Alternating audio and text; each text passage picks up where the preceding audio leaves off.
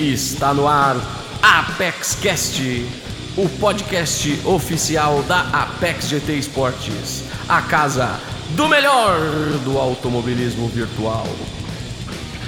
Fala pessoal, beleza? Estamos começando mais um episódio do nosso Apex Cash by Edifier, apaixonados por som.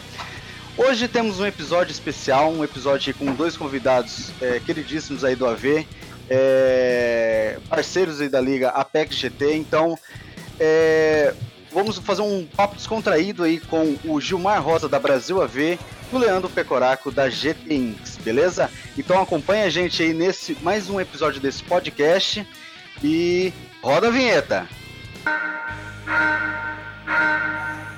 Bom, começando aqui o nosso bate-papo hoje. Hoje temos aí é, dois convidados especial para apenas um bate-papo. Hoje não tem resumo da semana, então hoje já vamos fazer um, um bate-papo especial aí com Gilmar Rosa do Brasil AV e o Leandro Pecoraco da GT Inks. É, e aí, Gilmar, tudo bem com você? Boa tarde, boa tarde para quem está nos acompanhando aí através do podcast. Satisfação imensa estar aqui com vocês, participando, tentando aí de todas as maneiras é, difundir o AV para um número maior de pessoas e também fazendo esse papo, esse bate-papo descontraído aqui, é mais um prazer, deixando aí um boa tarde, uma saudação ao Diego, ao Pepeco e também a você, Fernando Estrela. E vamos para, vamos para a entrevista. É isso aí. Então vamos, vamos estar aqui também é, recebendo o nosso amigo Leandro Pecoraco da GT Inks. É, e aí, Leandro, beleza? Como é que tá você? Beleza, Estrela? Fala galera aí do AV, fala Diegão, Gilmar, é um prazer estar aqui também com vocês. Só corrigindo o final do meu nome ali, é Pecoraro, italianíssimo, Pepe. Pecoraro, Pecoraro. é, a galera não acerta, é difícil, é difícil. Pois é, é o Mas mesmo problema que nós temos com o Walter Giglio, né? É verdade. Bom, Os e também... italianos dando trabalho aí. É, pois é. E temos aí também, né, o nosso grande narrador, o narrador da volta antecipada, o nosso grande Diego Apex. boa tarde, Diego, como é que tá você? Boa tarde, Fernando Estrela, bom dia, boa noite para todo mundo aí, né? A gente não sabe a hora que vocês estarão escutando, né? Seja bem-vindo aí o Pepeco e também, né, o Gilmar. O meu intuito de convidá-los hoje para o primeiro episódio fora do resumo foi porque, né, o Pepeco na geração Gran Turismo Esporte, foi um percursor aí, né, para mim, para o Gilmar também, e vários outros pilotos que correm hoje, tanto com o Gilmar, tanto com a Apex, tanto ainda com o Pepeco, foi o Pepeco que ensinou, o Pepeco que deu os primeiros passos, o Pepeco que mostrou traçado, o Pepeco que mostrou é, praticamente todo todo o processo da parte competitiva online, nos apresentou, vamos pôr assim, nessa geração PS4 e GT Sport, né? Eu mesmo fui um deles, né? E através do da, o auxílio do Pepeco Estrela, foi que eu me encantei com esse mundo a ponto de eu ir pass passar a administrar liga com ele e depois ter a própria liga e né, o Gilmar, a mesma coisa, deve ter acontecido durante o podcast, vocês vão ficar sabendo, e eu só tenho que agradecer aí, ou bater nele, né? O Leandro Pecoraro, porque ou ele me jogou para as trevas ou ele me jogou para a luz. Exatamente. Então vamos começar então, já aí o nosso bate-papo legal. É, vamos ter uma série de perguntas aí, né, é, é, para os nossos convidados. E, e nessas perguntas vão ter uma ordem do Gilmar, né? E depois do Pepeco e depois do Diego aí dando suas, suas opiniões e suas respostas, beleza? Então vamos começar aí com Gilmar da Brasil AV. É, primeira pergunta aí para todos os nossos é, participantes é como você entrou no AV? Então, beleza, vamos começar aí com o Gilmar. Gilmar, com você. É uma longa história. Eu sou um pouco da época é, jurássica, vamos dizer assim, do, automo do automobilismo e dos, dos, jogos em geral. É, sempre joguei offline, sempre o meu intuito era sempre fechar os jogos, a campanha, acompanhar a história e tudo mais. Foi isso que eu fiz no, no jogo Gran Turismo. Só que surgiu aí uma possibilidade de eu entrar, eu estava com uma dificuldade aí numa das, das dos desafios lá do modo campanha do Gran Turismo fui buscar informação, fui buscar ajuda nos grupos da, do, do Facebook foi lá que eu conheci então o Pepeco, convidando aí todo mundo, toda a galera que quisesse participar do grupo dele na, na GT Inks, que era que é era mais focado na época aí para os inexperientes. Tive dicas aí de como passar naquele, naquela situação. Aí já era, né? Aí fui picado aí pelo, pelo mundo online e continuo até hoje, inclusive desenvolver, estou ajudando também nesse sentido em campeonatos então, basicamente, esse foi meu início e como o Diego já antecipou, foi exatamente assim. A gente buscou aí ajuda com o Pepeco, o Pepeco nos, nos ajudou nesse primeiro momento. É, eu encontrei uma forma de retribuir, ajudando ele nos comentários dos campeonatos da GT e a coisa aconteceu dessa maneira. E aqui, aqui estamos nós, Fernando. É, exatamente. É, é, também segui um, a mesma linha, mais ou menos, né, Gilmar? Eu jogava muito jogo offline, então aí quando eu comecei a jogar alguns jogos online, eu comecei a ter amizades aí em vários jogos que eu joguei. No Gran Turismo é um jogo aí que eu fiz mais amizade, eu fiz um maior trabalho, né, dentro de um jogo. E vamos agora com o Pepeco da GT Inks. É, Pepeco, como você entrou aí no mundo do AV? Beleza, vamos que vamos. Pensa num cara velho jogava Enduro no Atari, jogava Top Gear, jogava aqueles joguinhos 2D, Super GP Mônaco, e foi indo, foi indo até surgir o Gran Turismo, maravilhoso Gran Turismo, e ficando cada vez mais apaixonado. Aí quando surgiu o, o GT Sport, eu tive a ideia de de montar um grupo, né? Era um grupo apenas para jogar junto de início. E aí fomos jogando junto, foi chegando mais gente e mais gente. Eu falava, gente do céu, quanta gente está entrando no grupo. Comecei a ficar preocupado, comecei a não dar conta de, de organizar as corridinhas nossas ali que a gente fazia entre a gente. Fizemos um primeiro campeonato GT Inks ali, sem premiação sem nada, assim, era tudo anotado no papel, sorteio no papel, era sensacional, tempo bom, raiz. Aí surgiu o Barcelos para me ajudar, mais alguma turma ali me ajudando. E tinha um fim de semana muito movimentado lá que o Barcelos não ia conseguir, acho que ele foi viajar. E o Diegão falou: Não, te ajuda aí, o que, que você precisa? Eu fui passando para ele e formamos uma boa dupla ali para organizar as coisas. Assim começou o golpe, né, Pepe? O golpe é, veio assim. Assim começou tudo. E aí o Diego começou a. A, a gente fazia transmi... começou a fazer a transmissão no Play 4. E o Diego falou: vou pegar uma placa, vamos ver como é que vai ficar aqui. Aí o Diego comprou uma placa de captura e começou as primeiras transmissões mais avançadas, assim, mais sofisticada, mais bonita. E aí, como todo grupo tem seus desentendimentos, teve gente que ajudava a gente que acabou até atrapalhando e aí aí acabamos cada um pro seu lado fazendo o seu trabalho, os dois continuam a todo vapor aí. É muito bacana o Gilmar, agradeço ele me ajudou muito tempo aqui também na GT Inks. É, foi um grande parceiro, grande comentarista aqui comigo. É, às vezes é, eu sabia já do talento dele para narrar, mas como a transmissão era feita pela placa de captura, normalmente acontece aquelas coisas do lobby, dá problema, quem não é o host, que a gente já sabe, aí eu acabava fazendo. Mas o Gilmar sempre foi aí da, da rádio, também gostava de, de trabalhar com isso e, e montou sua, sua liga, que também tem muito sucesso aí no AV. É isso aí. Com você agora, Diego. Então, eu sempre joguei videogame também. Eu tive o telejogo em 83, depois tive o Atari, aí tive Nintendo, tive. Nem era Nintendo, era o Phantom System. Eu cheguei a ter o Nintendo especificamente, mas eu tive o Phantom. Eu fui ter o Nintendo mais tarde. Na verdade, também foi minha mãe que teve o Nintendo, né? Até com controle daqueles arcade. E eu e meu primo, meus primos, na verdade, tanto né, da, os primos homens, também as mulheres, jogavam muito naquela época do Mega Drive ao Super Nintendo, tanto é que o Goof Troop do Super Nintendo, né, o jogo do Pateta, um dos jogos mais marcantes da, da parte da minha família, dos primos, que foi um dos jogos mais nós jogamos juntos, né, e, porque ele era cooperativo.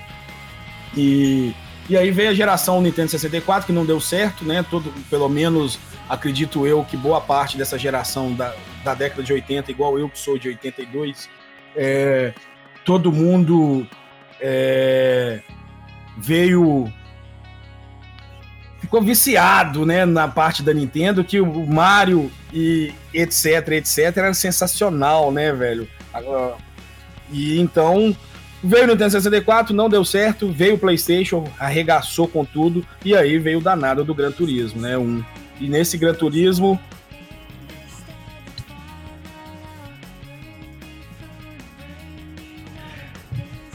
E esse, Gran, e esse Gran Turismo, perdão, viu, pessoal?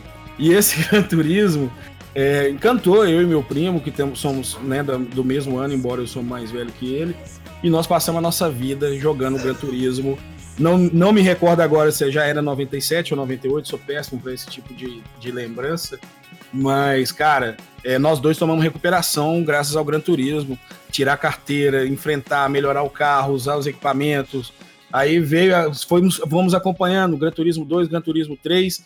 Eu, por questões da vida, né, estudo, trabalho, aí eu pulei a geração do Gran Turismo 4 e voltei na 5 já, né, como adulto mesmo e tudo mais. Foi meu primeiro volante. Eu tive um volante da Microsoft que eu jogava outros jogos de corrida, né, o Grand Prix 2, 1, 2, 3 e peguei meu primeiro volante, né, o G27, depois passei pro Drive Force GT no Gran Turismo 5. Aí eu pulei a geração Gran Turismo 6 também por questões da vida, né, de trabalho e outros objetivos. E aí, numa viagem para fora, eu comprei o volante e já tinha comprado o jogo na pré-venda online. Falei assim, cara, eu preciso voltar a jogar Gran Turismo, que eu tava já jogando vários jogos de novo. E aí, cara, bastante dificuldade de aprendizado. Foi onde, né, eu contei inicialmente conheci aí o Pepeco através de um grupo que ele deixou lá no Facebook, num grupo de Gran Turismo desse da vida aí. Ah, eu tenho um grupo de inexperientes, e entrei lá, e de fato era só gente cabaço, não tinha ninguém. O Pepeco era bom nessa época, pra vocês terem ideia, porque não tinha gente boa. O Pepeco era bom né? O Maragato, né, que todo mundo conhece aí, o Maragato era temido. Num dos primeiros campeonatos que nós montamos, o pessoal ficou com medo de ter o Maragato no grupo, né? E Maragato, desculpa, mas você é fraco, velho. Então, então, cara, é, o Pepeca auxiliou muito. É, eu me encantei com isso. Nós começamos a organizar os campeonatinhos. Ao mesmo tempo, eu comecei a correr na World BR, onde o Adriano narrava. Eu, eu acho o Adriano até hoje um dos melhores narradores do automobilismo virtual. E Conheci também a ZGT, né? O Zuqueiro e corri lá o 11 primeiro, 12 segundo campeonato, indicava e indico para todo mundo ter essa experiência lá com o Zuqueiro, que o Zuqueiro é um dos caras que está aí há mais tempo no AV aí fazendo liga, né, campeonato competitivo, e foi sensacional essa experiência, apaixonante a ponto de, né, querer fazer, né, algo parecido, melhorando, obviamente, aquilo que eu achava que as ligas não entregavam, que foi quando né, foi criado a Apex Estrela. É, isso aí. É... Agora vamos para a próxima pergunta. É... Quando resolveu criar uma liga? É... Vamos começar aí com o Gilmar. Com você, Gilmar. Eu, eu acho que eu vou passar a bola pro Pepeco, porque cronologicamente, Fernando, até desculpa, -huh. eu sei que você é o, é o entrevistador. Não, tranquilo. Mas se você, pra, até para que todo mundo possa entender melhor, eu acho que dos três aqui, o Pepeco que iniciou primeiro, vamos com ele lá, depois pode ser o Diego e depois, por final, eu, porque a Liga Brasil AV é a mais nova dentre as três que estão aqui hoje presentes aí no, no podcast. Pode ser assim? Tudo bem? Acho que fica até melhor para quem está ouvindo, né? Não, perfeito, Gilmar. Então, perfeito. Bora lá então, Pepe, contigo.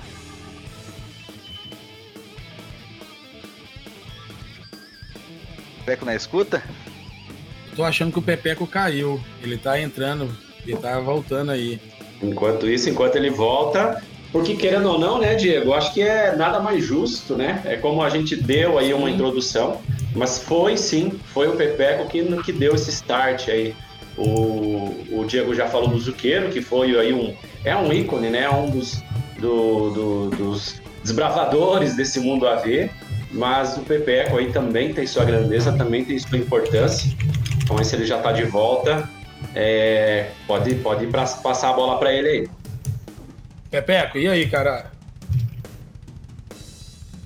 Aí, Pepecão, eu, ele tá dentro da sala aqui, tá dentro do canal, mas ele não. A gente não escuta ele. É, então, é, vai ter então puxa você então, Diego. Então, é, eu vou passar a experiência pós né, pós a GT Inks. É, lá na GT Inks, né, o Pepeco ainda com o projeto de ajudar os iniciantes, né, nós tivemos o, o, o, início da galera que começou a se dedicar muito a treino, né? Então isso começou a impactar aqueles que eram pilotos normais. Então, o que, que acabou ocorrendo? O Pepeco, na época, ele queria manter o foco naquilo que ele criou, né? Campeonato só nos inexperientes, era sortear a pista antes, é, sem soltar ela antes. Então, eu já estava meio focado já, porque eu já estava correndo a ZGT e eu queria ir pro lado competitivo total, né? Que a galera se dedicasse mesmo, melhorasse grandes corridas e tudo. Na época, a primeira divisão da ZGT era incrível, com o Fernando Rogala, o Diego, né, X16, o João Sof, o Ortiz, o Ariel. Não, era tantos pilotos bons que é, dava gosto ver aquelas corridas e eu queria que a galera se dedicasse, né, mais. E foi assim, né, através também de um problema de uma transmissão que nós tivemos, né, na, durante um, um forfã da GT Inks, que acabou que muita gente não gostou e uma parte né, dos meus amigos hoje que fazem parte da administração da Apex, o Pepeco acabou removendo eles lá. E eu também não gostei, e como já tinha um outro foco, eu expliquei para ele que era melhor a gente não continuar junto. E foi assim que a Apex nasceu no dia seguinte, inclusive. Né? Nós não tínhamos nome, não tinha nada. Na noite de domingo, quatro e meia da manhã, o que Alcaça me deu o nome Apex, eu acrescentei o GT e na segunda-feira já tinha um grupo criado, Apex GT, e foi assim que eu resolvi criar a liga. É isso aí. É... Enquanto o Pepeco não volta, vamos com o Gilmar agora, né, Gilmar? Ele apareceu online aqui, no... mas é, realmente tá com um probleminha aí o Pepeco, daqui a pouquinho ele volta. Será que eu, se eu desconectar ele aqui, Estrela, ele consegue logar de novo, sem ser expulsar? Bom, faz o teste aí. Tudo isso. Eu desconectei ele, vou mandar mensagem para ele aqui. É os, os probleminhas do, da conexão aqui do nosso podcast, mas pode ir falando aí, Gilmar. Essa questão aí provavelmente vai ser editada, né, Fernando? Então Sim. vai estar tá fora aí. É uma pena aí não ter dado certo, mas acho que o ideal seria isso mesmo, né? O Pepeco falar aí primeiro, mas o Diego também deu um, deu um resumo aí do, do que era a GT Inks e num primeiro momento, que o foco realmente era é, em inexperientes, em pilotos aí que estavam iniciando, é, num foco iniciante mesmo. Eu lembro que numa pare, numa, numa reunião aí com o Zuqueiro, na época também, é, o Zuqueiro até aconselhou ele que seguisse esse caminho, que continuasse nesse, porque era, querendo ou não, é um diferencial aí. Mas o Pepeco hoje ele consegue abranger né? É, tanto o inexperiente quanto os pilotos top hoje que correm é, pelo, pelo Brasil e pelo mundo. O Pepeco teve ligas, teve campeonatos aí com pilotos holandeses, chilenos, americanos, então realmente ele abrange vários, vários. É, abrange todo mundo, né? Coloca aí pilotos inexperientes, mas também pilotos de ponta. Dentro falando, falando um pouquinho da Brasil AV, a Brasil AV também surgiu um pouco próximo do que o Diego disse, de buscar o, o competitivo, de buscar aí trazer é, novidades, trazer pilotos mais experientes, de buscar uma audiência maior, de buscar aí o interesse do público AV para assistir é, que outros pilotos correndo, tanto que a gente inclusive chegou a buscar é, hoje o nosso top aí no Brasil e no mundo aí, que é o Igor Fraga. Chegamos a contactá-lo para que pudesse participar dos campeonatos. É, não só ele, como o Didico, como o Bonelli, é mais ou menos esse foco aí que a gente tem na primeira divisão.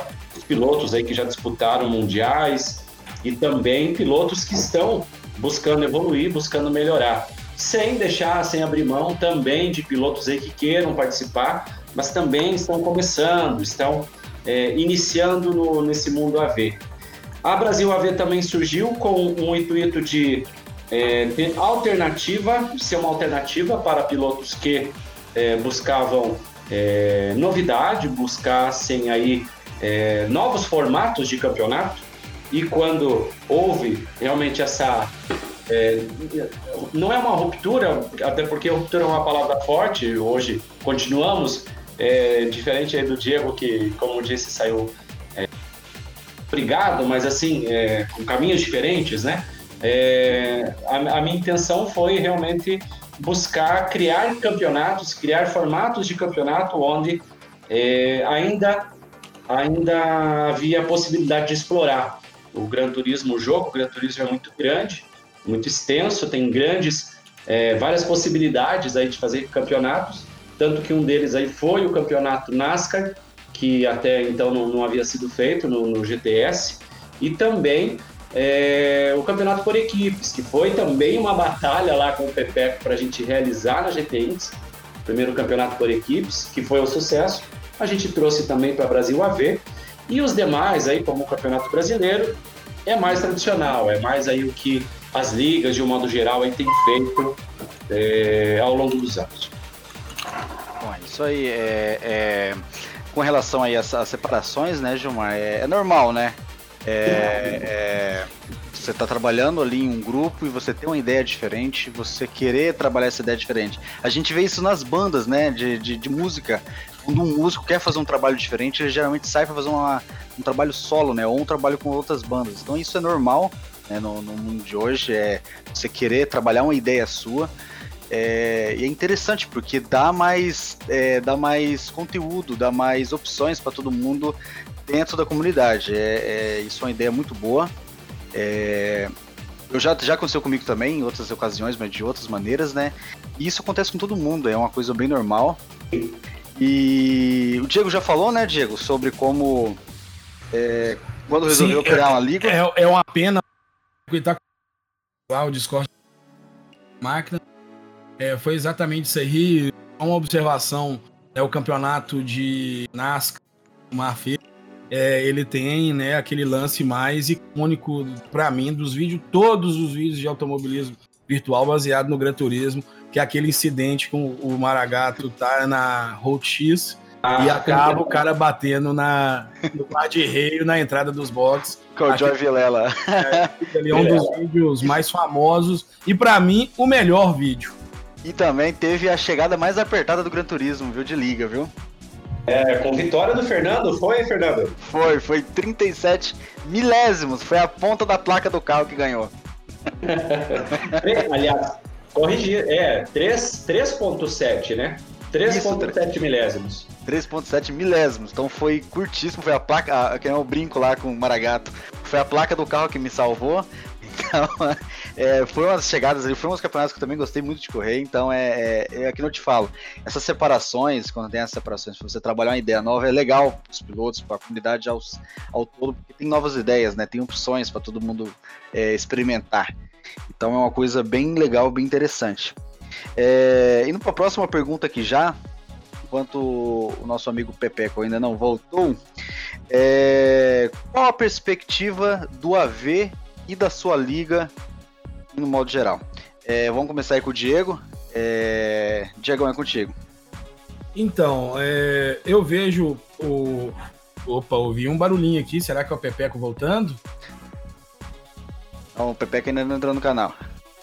É, então, eu vejo como o automobilismo virtual ele vem numa crescente muito boa, a passos de formiga, né? Porque, primeira coisa, é, o cara, quando ele começa ali com o DS4, com o controle normal, ele fica empolgado, ele consegue bons resultados, mas à medida que ele vai subir no nível, obviamente tem é, são exceções de regra aí de vários pilotos das antigas, como o João Soff, como o Ariel, o Ortiz, que corriam de controle desde a existência do Gran Turismo, né? Nem todos têm essa evolução mantida, né? Então o cara vai passar para o lado do volante, o cockpit, e aí começa a entrar a questão custo, né? Então o cara tem que ser entusiasta, o cara tem que estar tá preparado, tem, tem que encarar uma plataforma que nem sempre está 100% funcional, questão de conectividade dos pilotos. Então é um trabalho de formiga esse crescimento, ao mesmo tempo ele é muito reconfortante quando ele volta a funcionar, quando ele passa a funcionar, quando tudo dá certo, quando você termina uma transmissão e é muito elogiada, boa audiência, todo mundo curtiu, é, e não teve nenhum piloto que ficou no piloto automático, nenhum outro tipo de problema, poucos incidentes, cara. Isso é maravilhoso. A perspectiva da Apex é manter né, esse formato dela para o ano de 2020 inteiro, já que está programada, inclusive, até mesmo com seus patrocinadores né, fechada aí, serão quatro ligas. E teremos algum pouco prazo aí, faremos, faremos campeonatos à parte de quatro rodadas apenas para poder tentar fazer testes e mudar um pouco a categoria, que nós sempre, desde que a Apex foi criada, ela tentou, assim como o Gilmar fez, o Pepeco, mudar um campeonato de categoria, mudar um formato, acrescentar, mas sempre foi esses campeonatinhos para nós, foi um laboratório. Eles vão continuar acontecendo, mas infelizmente né, em menor quantidade do que acontecia antes, que eram seis semanas. Agora vão passar a ser quatro, alguns vão ser até três, e algum não vai ter nem cobrança de taxa de inscrição, né? Porque nós vamos precisar fazer essas adequações aí. E essa é a minha perspectiva para o AV em relação à liga. E o que eu vejo aí no quadro geral é esse: passo de formiga, o crescimento. As empresas vão chegar? Vão. Vai vir mais piloto? Vão vir. As equipes vão se, vão se preparar melhor? Vão. As ligas vão, se, vão evoluir? Vão. Mas isso tem que ser lentamente. Hashtag observação. O iRacing que todo mundo é, alguns pilotos que não ficam nervosos com o Gran Turismo, tem aquela briga, rixa eterna, igual o PS4 versus Xbox, né, com o Gran Turismo. O iRace, que nós achávamos que a liga era o supra-sumo do supra-sumo, nós vimos uma matéria no Grande Prêmio que esse ano de 2020, pela primeira vez, eles vão pagar 10 mil reais em premiação de acordo com a performance dos pilotos no ano, ou seja, 10 mil reais distribuídos entre 12 meses. Ano passado, a Apex entregou 28 mil reais de premiação. Esse ano, a Apex vai entregar mínimo de 40 mil reais em premiação distribuída em quatro ligas, ou seja, são praticamente 10 mil reais em cada liga. Para vocês verem como, de repente, né, a plataforma Gran Turismo ou até mesmo as ligas do Gran Turismo, como elas ainda não conseguem se vender, como que ainda não tem uma reportagem, não tem ninguém que procure nós e fala assim, cara, sua liga é boa demais, vamos lá fazer um programa no rádio, vou escrever uma coluna no jornal, no site. Só acontece com pessoas do meio envolvido, né, que é um blog pessoal, é um canal pessoal de um piloto de um chefe de equipe ou de um dono de liga. Essa é a minha visão. Lembrando, hein? iRace, pela primeira vez em 2020, foi preciso juntar três ligas para pagar 10 mil reais em premiação no ano, coisa que nós já fazemos há mais ou menos há muito tempo, né? A Apex, no caso da Apex, desde 2018 a gente paga premiação monetária, Fernando Estrela. É, exatamente. É, vale ressaltar também que a parte, para mim, né, a parte forte do iRacing é, são os campeonatos oficiais, que ali sim a premiação é direta, é uma boa premiação em, em dólares, né?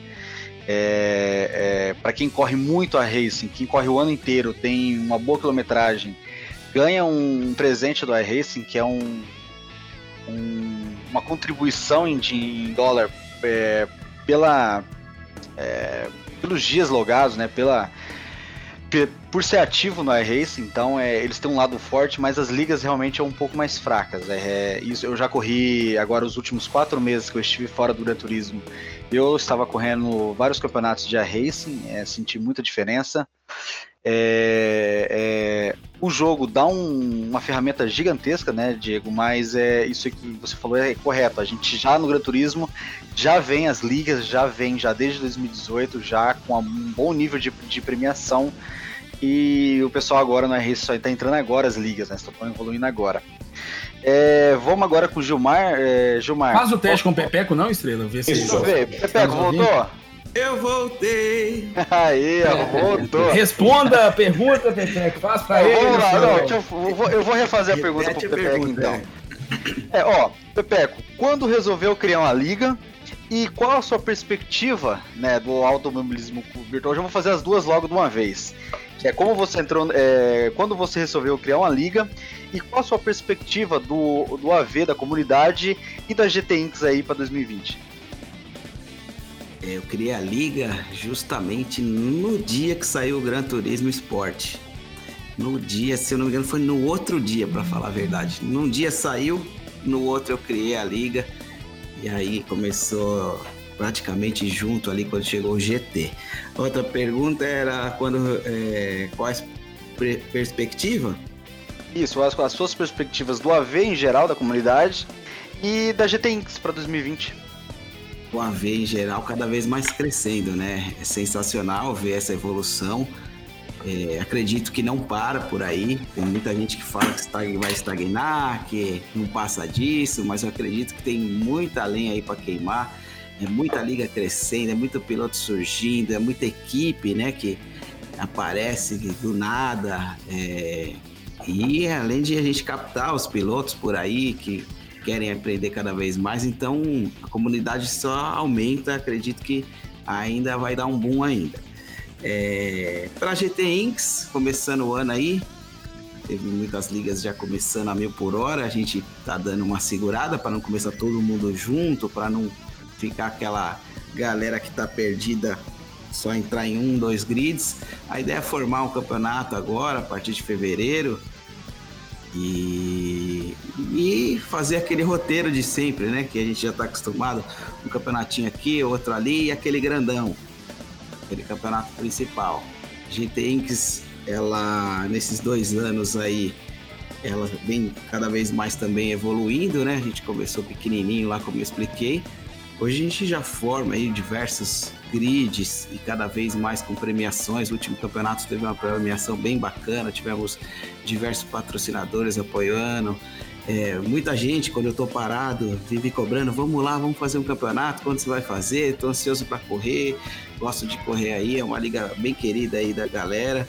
E a gente tá aí na, no pensamento em, em, obter mais patrocinadores, né, para poder crescer cada vez mais. A gente pega a referência aí como a Apex está forte nos patrocínios, então a gente também tenta seguir a mesma linha. Eu sou um pouco mais sozinho aqui, me viro nos 30 com tudo, né, praticamente, e, e é um pouco trabalhoso, é um pouco cansativo, mas a gente faz para a galera aí que ama o AV e eu realmente foco nisso, mais para somar aí para a galera do que pensando em mim mesmo, né? Porque se eu for pensar em mim mesmo, eu teria que fazer outra coisa no AV em vez é, é, é, focar em só ficar, por exemplo, fazendo transmissões, fazendo campeonatos, eu teria que estar tá focando em fazer um curso, focando em, em fazer um, trabalho que dê realmente dinheiro. Então a gente faz porque gosta realmente.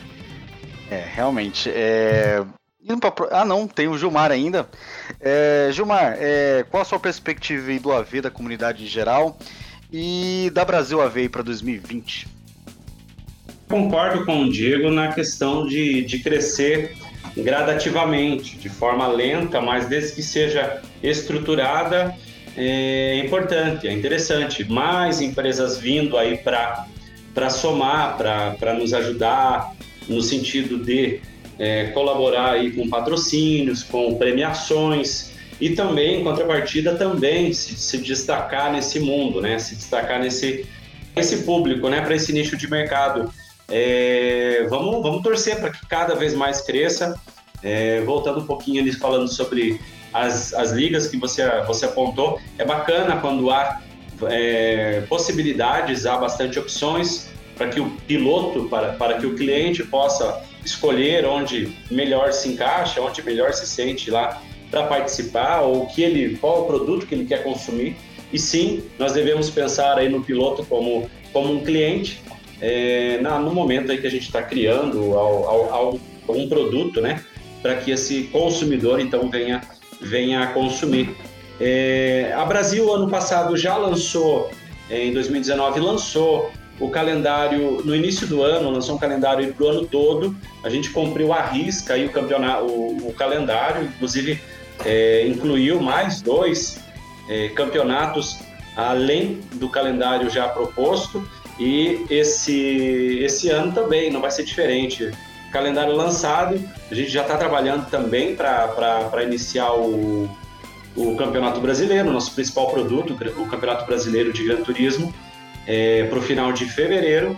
E já temos aí uma Copa do Brasil de Gran Turismo é, batendo a porta, aí começa dia 10. mas a tendência é manter aí aqueles campeonatos que deram certo. Como o Diego falou, muitos deles servem de laboratório, servem de experiência para que a gente possa ir melhorando cada vez mais e trazer uma melhor experiência então para os pilotos.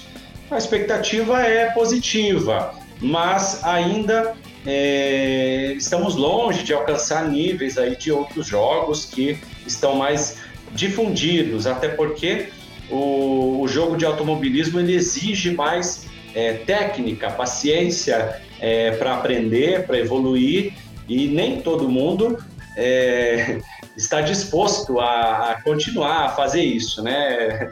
É, principalmente essa geração Y aí, ela, ela já quer chegar é, conquistando tudo, né? E não é bem assim, a gente sabe disso.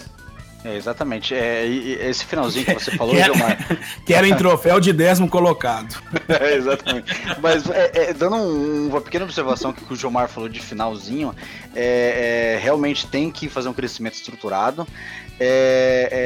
por exemplo, jogos como Counter-Strike, por exemplo, demorou muito para pegar né, os streams, pegar os campeonatos, demorou demais mesmo isso, porque eu acompanhava desde 2000 2004, 2005 que eu já jogava, é, não tinham campeonatos, a gente tinha que assistir o, o, as partidas via, via HLTV e, e, você só sabia dos campeonatos por uh, site na internet, não tinha nenhuma transmissão, então assim, tá mudando aos poucos, então a gente tem que criar aí, a gente tem que alcançar o nosso espaço né, na, esportes, então é, é é, que o Gilmar aí falou faz sentido, tem que ir devagarzinho, tem que estruturar, que uma hora vai vir, né, o reconhecimento, vai vir todo o trabalho e a gente tem que estar tá aí com o pé firmado no chão para colher os frutos, né? Então vamos para a próxima pergunta aí. É, dá para viver do AV? Agora começam as perguntas legais agora. Dá para viver do AV ou, ou, ou, ou Pepeco? Ah, nada. não tem nem como, não tem nem como, gente. É a intenção é um dia chegar lá. Um né? dia chegar lá. É, é, Agora, é muito trabalho, é, é, muito dia. É muito... Pode falar. Viver do AV sem condições, viver disso, não ter outra renda, você vai à falência. é, porque como tá construindo agora, cara, é muito gasto, né? É muito custo, é muito investimento, né? Pra lá na frente, quem sabe, recuperar alguma parte. E você, Diegão? Eu acho que vai chegar esse momento, hoje ainda não, não em você é, gastar no cartão de crédito contando com uma verba mínima. Vamos pôr aí, né, pelo tempo disponibilizado, pelo menos, né, vou falar aqui da Apex, de repente os meninos podem falar aí, né, que eu praticamente eu trabalho em full time para a Apex, desde a hora que eu acordo, embora eu também tenha o meu emprego, o meu emprego, né, o meu cargo me permite muitas vezes eu conciliar as duas coisas, mas se você gastar mil reais no cartão de crédito esperando que o AV vai te dar esses mil reais no início do mês você pagar, você pode saber que você vai entrar nos juros anual. Então. É complicado. Gilmar? Pensando nisso, é, é a minha mensagem também só corrobora com o que o pessoal falou aí. É, não, não há possibilidade de viver de automobilismo virtual hoje, é, até porque o meu, o meu pensamento sempre foi, desde o início, é, trazer aí a premiação do que eu conseguisse com patrocínios, com a ajuda aí de, de patrocinadores, é, transformar isso em premiação.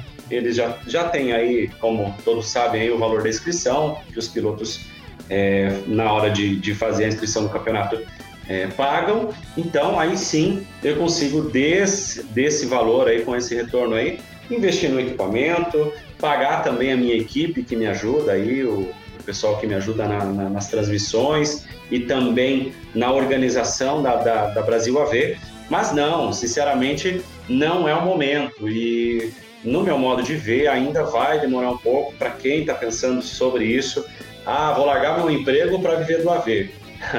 Esquece, a não ser que você queira baixar o teu padrão de vida, alguma coisa assim, ou digamos que você seja uma pessoa que dependa de, desse, desse valor, aí sim, aí você precisa efetivamente focar mesmo para tentar tirar alguma coisa, mas realmente é, é impossível, Estrela. É, e a tendência é piorar, viu? É, a tendência é, piorar, pegando, é, o correio aumenta, correio aumenta, o valor das premiações, do troféu aumenta, e é raro a gente aumentar uma inscriçãozinha, né? É, esse, esse gancho aí que o Gilmar falou da equipe, né? Eu até tava deixando passar, né? Bem, muito bem citado aí pelo Gilmar. Pessoal, eles acham que para você fazer uma arte bacana, um vídeo bacana, para você ter um regulamento bem editado, para você ter uma transmissão boa, com bom áudio, boa qualidade de imagem, isso tudo tem um custo, isso tudo foi investimento de material ou prestação de serviço. É, para vocês terem ideia, em três meses da Apex, né, é, o, o, nosso design naquela oportunidade, um abraço para o Júlio Júnior, é, ele foi o cara que até hoje, dos, eu falei três, mas na verdade são seis, né, foram dois campeonatos. Foi o cara que mais teve retirada de dinheiro porque era terceirizado, era arte para cá, dinheiro para outro lado, para bolso dele. Ele foi o cara que mais teve retirada de dinheiro nessa história da Apex como prestador de serviço e nada de graça. É, eu precisava de um, né, o Giga tinha saído, eu precisava de um design urgentemente. Aí eu fui olhar com, eu acho que o Alberto, que, que já auxiliou o Gilmar, o auxilia, não sei hoje, mas o Alberto não tinha tempo. Aí eu fui olhar com o cara da E-Pilotos. Todos, se fossem fazer, tinha um custo e é um custo que vai embora e boa porcentagem de um grid quando não é um grid se tiver vídeo envolvido, né? Então, não é simplesmente chegar e acontecer e fazer, viu, Estrela? É, é complicado. E para mim, eu, eu, o maior bem investido pelas ligas se chama tempo, cara. Para mim, o tempo é essencial. Então, é muito é. tempo gasto para preparar campeonato, para preparar transmissão, preparar tabelas, preparar regulamento isso tudo vai tempo, cara. E tempo a gente sabe que hoje em dia é valioso. Então é o maior bem que a gente investe é o nosso tempo. Então é, é, é ainda não dá para viver, ainda não para financeiramente não dá para recuperar esse tempo. Mas a gente, mas é. é. eu acho que todos fazem de forma prazerosa, porque gosta do, do, do automobilismo. Eu, eu ia te fazer essa pergunta, Estrela. Você sempre foi piloto, participante, né? Equipe uhum. CRT, equipe Elite, agora piloto de iRacing, etc. E agora, né, eu fiz o convite para você participar da administração da Apex. O podcast é uma coisa que eu sempre quis fazer desde o ano 1 da Apex e nunca nós tivemos tempo, eu tive disposição para fazer devido a outras coisas. Uhum. Pelo tudo que você viu nesse pouco tempo que você está conosco, se eu não me engano, são, vai fazer ainda 90 dias, não tem nem 90 dias. Exatamente. Vou, vou te fazer a pergunta.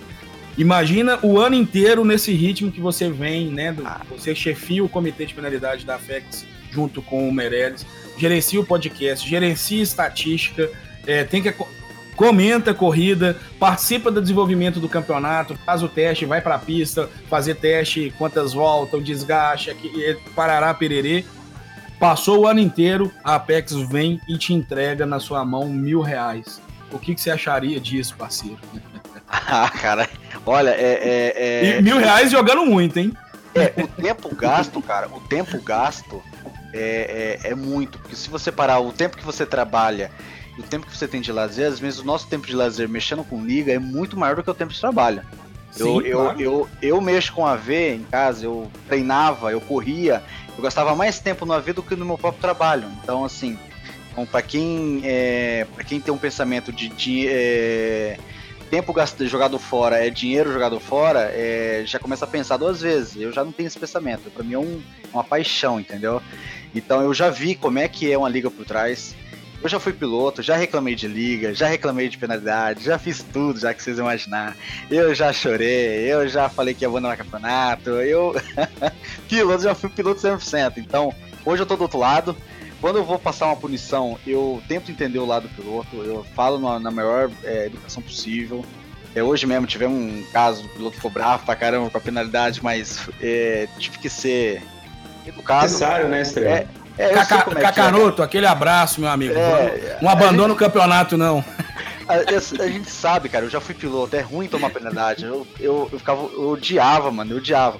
Quando me mandavam mensagem assim, ah, fulano estava abrindo penalidade com você, putz, acabava com o meu dia, cara. Acabava com o meu dia, acabava com a minha vontade de treinar pra próxima etapa. Putz, eu ficava griladão, porque eu tomava o maior cuidado do mundo, tomava penalidade, perdia ponto, ficava, pensava até em correr de de putaria do restante do campeonato, pra, ah, já perdi mesmo, dá pra ser campeão. E, mas sempre depois volta, passa a raiva, né? Então, assim, cara, o, ga, o gasto que vocês têm, que agora nós temos, que agora que eu também tô ajudando, é, eu vejo agora o outro lado do o outro lado da moeda, viu? E não é fácil, cara, não é fácil. botar o carro na pista, treinar, fazer setup, é fácil, muito fácilzinho. É, ajudar um pilotinho ali, ajudar um outro piloto com traçado tal, é fácil. Agora, cara, passar a tarde inteira, por exemplo, vou botar aí o exemplo do Timboff. Passar a tarde inteira fazendo card de transmissão, mano, ele demorou horas para fazer os cards, cara. Então, assim, é, é, um trabalho minucioso, é um trabalho chato, é um trabalho que vai uma, duas, três, quatro dias pra você fazer um trabalhinho só, sem contar com o regulamento que você demora semanas. Então, é, é eu falo, o, o, não dá para viver ainda de AV, não dá, é, tem que ser paixão mesmo. E esperamos que um dia todo esse trabalho que nós temos aqui seja recompensado de alguma forma. É isso aí, Estrela. Vamos seguir o barco e começar a acelerar para não ficar moroso demais. Bora, é, papai! Vamos, vamos para a próxima agora, um assunto legal aí que todos estão ouvindo a gente no, no nosso podcast, nosso Apex Cash by Edifier, apaixonados por som. É... Equipes. Agora vem um assunto legal. Equipes. Polêmica polêmica. Pepeco, o que, que você. Já começou divisão... comigo? Ixi, eu É, vamos começar com você. O que, que você tem de visão aí das equipes atuais? Fechar tudo. Não, tem muita equipe bacana demais aí. É, equipes que focam em crescimento de piloto, equipes que focam em arrumar patrocinadores para crescer, equipes até que apoiam as ligas, que é raro, viu? É uma ou outra. E equipes também, vamos dizer que tá de brincadeira, né? Se é para falar, vamos começar a falar, porque, meu Deus, a equipe, em vez de focar na equipe, ela foca em falar mal da liga, ela é, cria rincha dentro da própria equipe. Tem equipe que não tem uma direção boa. Então a, a galera tem que procurar as equipes aí certas para estar tá entrando, para estar tá confiando também, para estar tá crescendo, porque tem equipe que não agrega hoje em dia, hein? Exatamente. Mas no é... geral, as equipes são sensacionais. As equipes, sem as equipes não tem liga, sem as ligas, as equipes talvez seriam bem menores do que existe hoje. A gente abriu para muita equipe aí. É, quando eu falo a gente, principalmente a GT Inks aí, que abriu muitas equipes, é, ajudou até a formar algumas equipes. Cheguei a cogitar ter uma equipe, mas é muito para a cabeça do Pepequinho aí. Exato. Diegão? Então, Estrela, é... eu vou deixar o Gilmar vizinho. Eu acho, eu acho que é isso. Oh, cortou um pouquinho aqui. Ele é. começou a chiar. O meu será? Não, o, pra mim o áudio do Diego tá cortando é o meu vizinho aqui usando um lava-jato, tá? Então, deixa o Gilmar falando aí que eu vou dar um mute aqui. Beleza. Tá bom, combinado. É, também vou concordar com o Pepeco, as equipes, nesse sentido, elas é, ajudam demais aí os pilotos, para quem está é, buscando ajuda. É difícil aí um piloto que começa o campeonato sem equipe e termina ele sem equipe porque já vai mostrando aí o seu perfil, já vai mostrando aí a sua, a sua habilidade, né, ou a maneira com que conduz, e sempre tem um convite, aí as equipes estão sempre assistindo, sempre acompanhando os pilotos, então é, já terminou o campeonato, antes mesmo disso ele já está correndo aí com as cores da equipe que é, assinou. Eu acho que, e eu falo isso para muitos pilotos que me procuram hoje, é, antes de fechar com qualquer equipe, é, se informe mais não aceite o convite da primeira equipe para evitar que fique mudando. É, tem pilotos aí, claro, cada um faz o que quer, mas pilotos que mudam quatro, cinco vezes de equipe num ano. É, para as organizações, para as ligas, isso é muito difícil aí de, de, de contornar e mostra também que você também não sabe escolher, que você também, você é piloto, né? Que não sabe realmente o que você busca, o que você quer. Porque tem, tem perfis de equipe que são é, é, focadas no profissional, que vão te ajudar e vão ir para esse sentido profissional, mas também tem aquelas equipes que é por diversão, para brincadeira. Então é você, piloto, que está nos ouvindo agora, que deve, é, antes de qualquer coisa, entender qual que é o perfil dessa equipe e qual é o seu perfil, o que, que você está buscando. É, como o Pepeco também, é, indiquei muitos pilotos para várias equipes é, uma das maiores equipes hoje que tem no AV, é, uma, uma, uma equipe que era pequena, tornei ser uma das maiores que existem hoje no Brasil e no mundo. Então ajudei isso a tornar, mas se você me perguntar se eu faria isso de novo, negativo. Acaba tendo um vínculo com essa equipe e que ele não é, é sadio, ele não é positivo é, a partir do momento aí que, que você não não ajuda ou não faz aquilo que a pessoa quer, você é simplesmente descartado, vamos dizer assim. Então, eu acho que, que precisamos entender que cada um, enquanto liga, somos estamos do lado de cá do balcão e as equipes do, do lado de lá. Já pensei até em, em trabalhar, em falar só com os é, chefes de equipe, mas infelizmente muitos aí acabam se envaidecendo e porque se chama boss, porque se chama chefe, acha que pode é, mandar nos seus pilotos. Isso não, não ajuda, não colabora com o crescimento do AV. É o que mais estraga equipes, na minha opinião, essa última frase do Gilmar aí. Correto. Diego? Então, as equipes ah, hoje, né, como eu disse lá no início, o Pepeco fazia todo o trabalho, né, da, da integração do piloto, vamos pôr o trainee, né, o piloto entrava na GTX como trainee. E aquela época, nós organizadores de liga, hoje nós tínhamos tempo para poder fazer isso, acompanhar. O Pepeco ele fez share play comigo, fazendo traçado, me acompanhando, acompanhando meu traçado em Brands Hatch. É, hoje é praticamente impossível ele fazer isso durante um campeonato, né? Então, é, nesse momento entra o fator equipe. Eu acho muito importante para abraçar os pilotos, embora algumas equipes não gostem de pegar o cara cru, o cara iniciante, o cara que acabou de comprar o Gran Turismo, um volante, e o, muitas equipes não gostam. Algumas fazem esse trabalho muito bem de academia. Né? Eu já vi a academia da Hankook, já vi da GT Force, já vi agora recentemente da. que eu até passei a acompanhar mais, que é o da King of Asphalt, lá com o da Leste.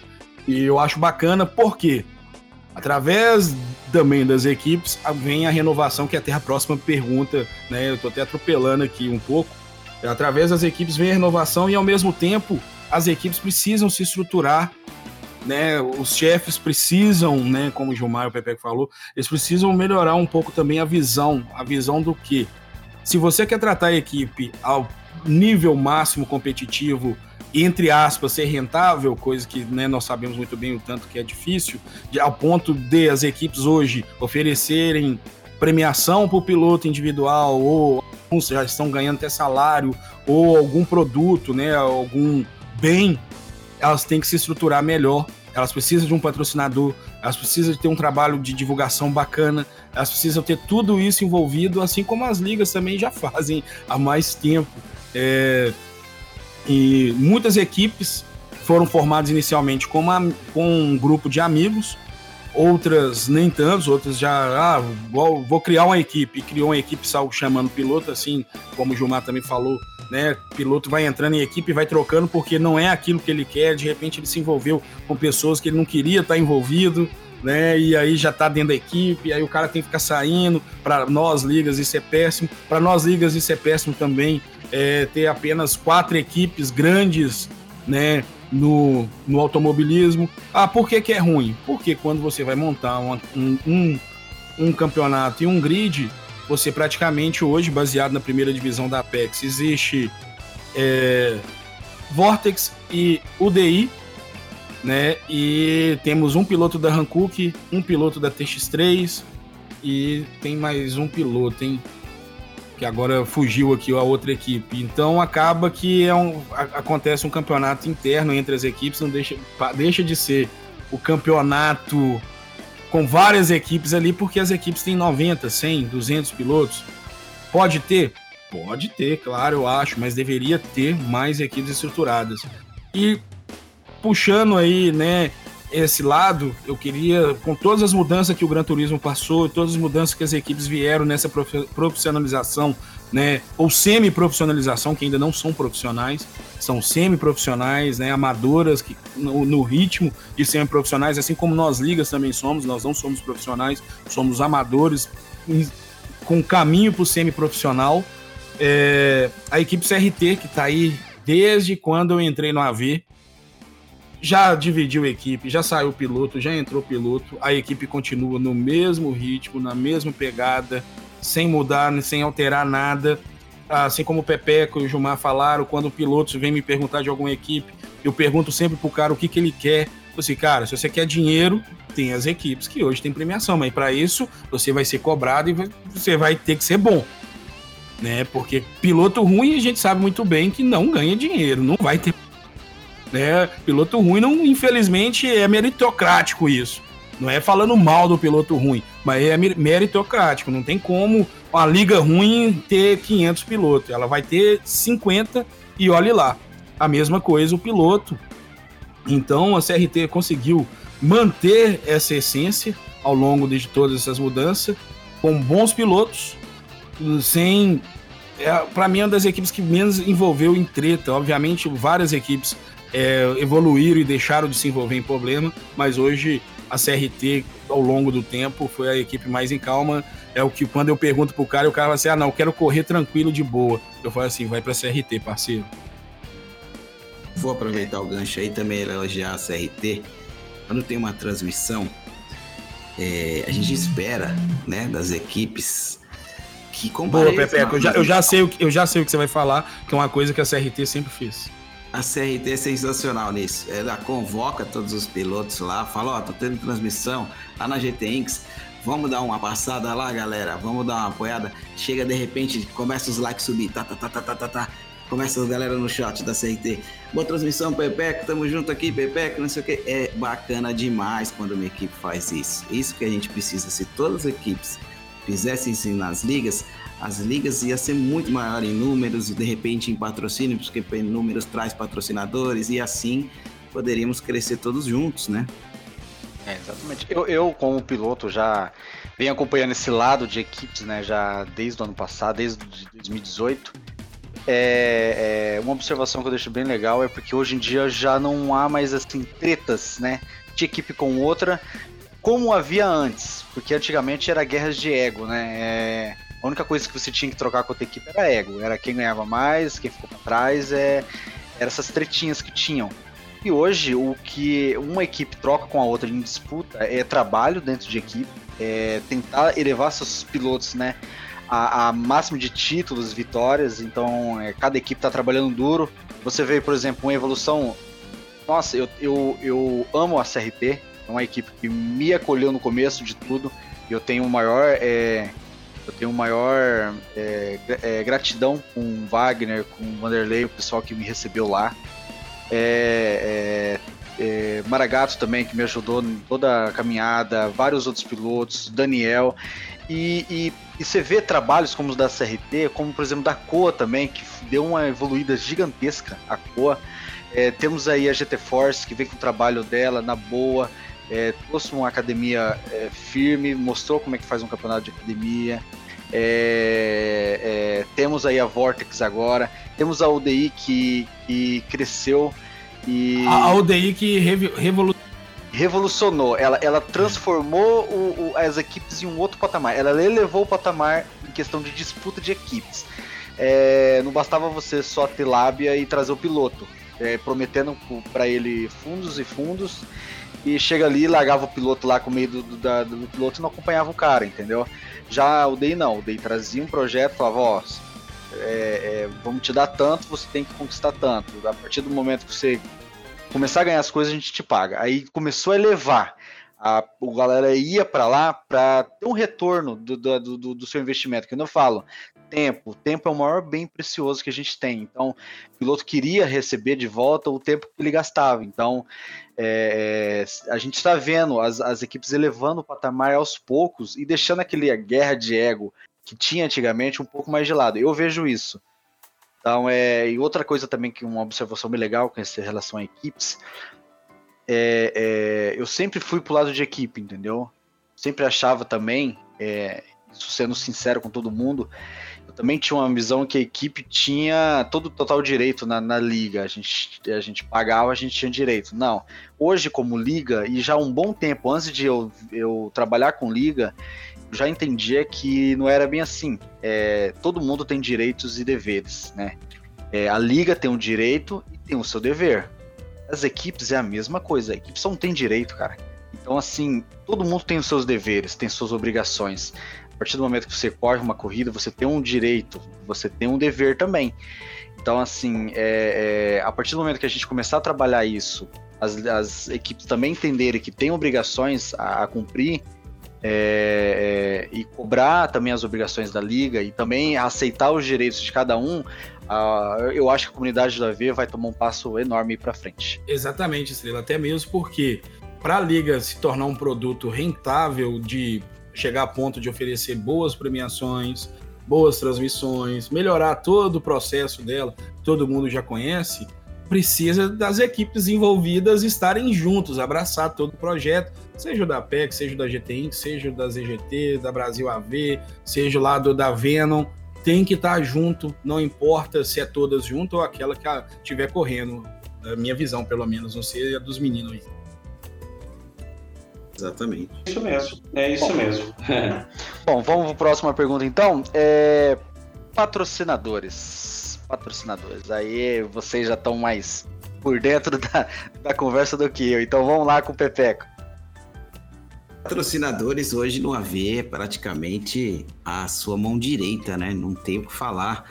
Sem eles, não daria para a gente premiar como tem sido as premiações cada vez melhores, cada vez as ligas focando nisso.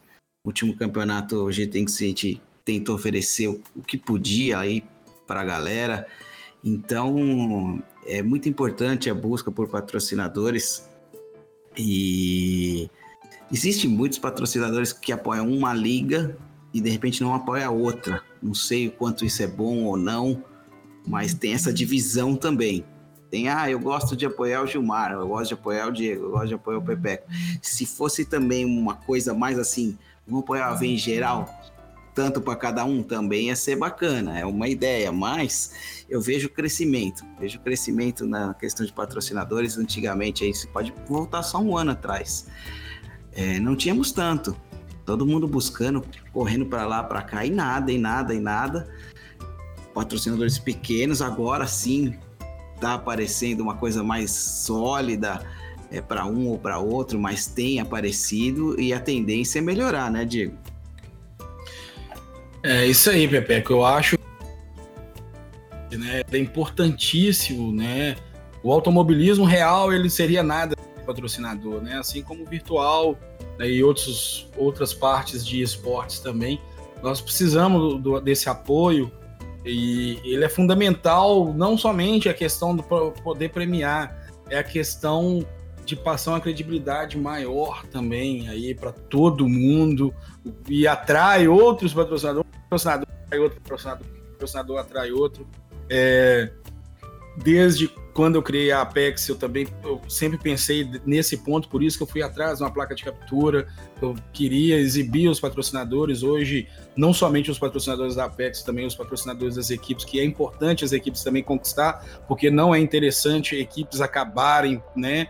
É importante a equipe tá fortalecida, as equipes estarem fortalecidas para poder ter bons campeonatos, bons pilotos, fazer o trabalho deles também bacana, assim como as ligas também fazem. Então, o apoio é fundamental. É, o trabalho também da liga tem que ser bem desenvolvido a, a nível.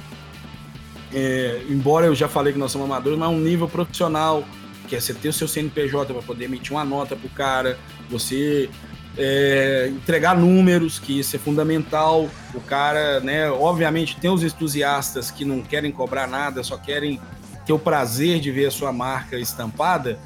Tem, mas também tem aqueles que é empresa, né? Empresa SA, onde eles têm que apresentar resultado, número, tem orçamento para mim, para marketing, tem orçamento para aquilo, onde vai investir, onde vai colocar, onde vai ter o melhor retorno. Então, tudo isso é analisado né? Por exemplo, a Hankook, uh, que está com a Apex já desde, desde junho de 2019. Em 2019, ela não me obrigava a apresentar números. Eu tive que apresentar somente no final, num processo de renovação. A partir de 2020, toda segunda-feira eu tenho que entregar os números da Apex. É os números que atingiu no Instagram, os números que atingiram na transmissão, é os, o que movimentou, o que aconteceu, como está sendo, tabela quem é líder, quem não é. para poder né, eles também começar a mensurar isso aí, o investimento deles, né? Um retorno que, obviamente, eles querem, né? É, não existe filantropia na, quando se junta o capitalismo em questão de investimento, né? Então tem todo esse processo envolvido e eu acho que as ligas a partir agora de 2020, que eu acho que vai ser o, o boom mesmo lento, vai todas as ligas que fizeram o trabalho direitinho, fazer o seu Media Kit, deixar o Media Kit preparado com seus números, ver oportunidades, buscar para buscar patrocinador, pessoal. Não pode ter vergonha. Isso vale para as equipes também. Não pode ter vergonha. É igual você quando é solteiro, você chega numa festa e começa a paquerar uma menina. Você tem que chegar nela, porque senão, se você não chegar para conversar, você nunca vai saber o que vai acontecer. O mesmo acontece com o patrocinador. Se você não chegar, não apresentar seu projeto, vai acontecer. E eu vou contar aqui para vocês em primeira mão uma história muito bacana que aconteceu comigo. É, bacana do sentido onde eu consegui chegar e ao mesmo tempo decepcionante pela o tamanho que é o AV. Eu consegui chegar, né, no grupo é, Ai, rapaz, agora fugiu aqui. José alguma coisa que é o grupo controlador da Coca-Cola no Brasil. E eu cheguei até o diretor de marketing da Coca-Cola, né? E numa conversa por telefone e junto com o departamento de marketing dele, numa call, né? E, cara, é, quando ele falou em números e eu falei em números, ele deu um mute na ligação e aí já entrou, né, assistente ou né, uma outra pessoa que não foi a pessoa que levou para ele, e virou e falou assim: Diego, é, infelizmente nós achávamos que isso era nível Brasil, mas nós estamos vendo aqui que é um, um nível mais e né, mais locado na região sudeste. É, então a gente vai ter que passar você para um outro setor então, o que que acontece? Eu imagino, né? A menina também tomou uma dura, com certeza, para ter chegado nesse nível. Então, a gente vai entrar em contato. Sabe quando aconteceu esse contato? Embaçado. é, é difícil, né? Gilmar? Eu acho que é isso. O Diego e o Pepeco já, já colocaram bem, bem aí qual é põe, o, põe o Gilmar para falar primeiro a prova é a nossa batalha, pode ser. Foi o Gilmar para falar. É, até porque, até porque assim, é, o Diego falou também, existem entusiastas que estão dispostos a investir um capital, a investir um valor, é, e daí sim, dentro desses aí a gente consegue ter um retorno é, financeiro sem a exigência de um número, né? Porque a partir do momento que você precisa de um número para apresentar para alguém, é, realmente fica difícil. Do mesmo jeito que ele entrou em contato com o pessoal da, da, da Coca-Cola, a gente já tentou entrar em contato com o pessoal da, da Trustmaster, entramos em contato aí com outros é, possíveis investidores, né, dentro patrocinadores, mas realmente o número fica muito aquém do que é necessário. Por isso é, é importante a gente continuar sempre pedindo para que as pessoas assistam, para que as pessoas curtam, mesmo que não está correndo naquela Liga X, vá lá, incentive e não fique muito essa questão aí da, da rivalidade, ou ah, eu não gosto do Gilmar, então eu vou lá dar dislike na transmissão dele. Isso não, não, não colabora em nada aí com, é, com o crescimento do AV. A pessoa, na verdade, ela está dando. Ela está praticamente dando um dislike naquilo que ela gosta, naquilo que provavelmente ela quer que, que cresça. É, e fazendo aí de forma negativa. Então é, é a nossa luta constante.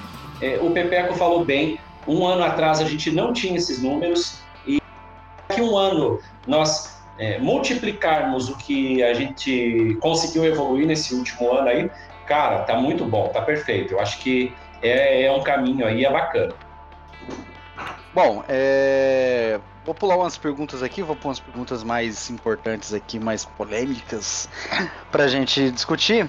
A próxima pergunta é: sem a FIA, as ligas seriam maiores? Boa, hein? Vou responder.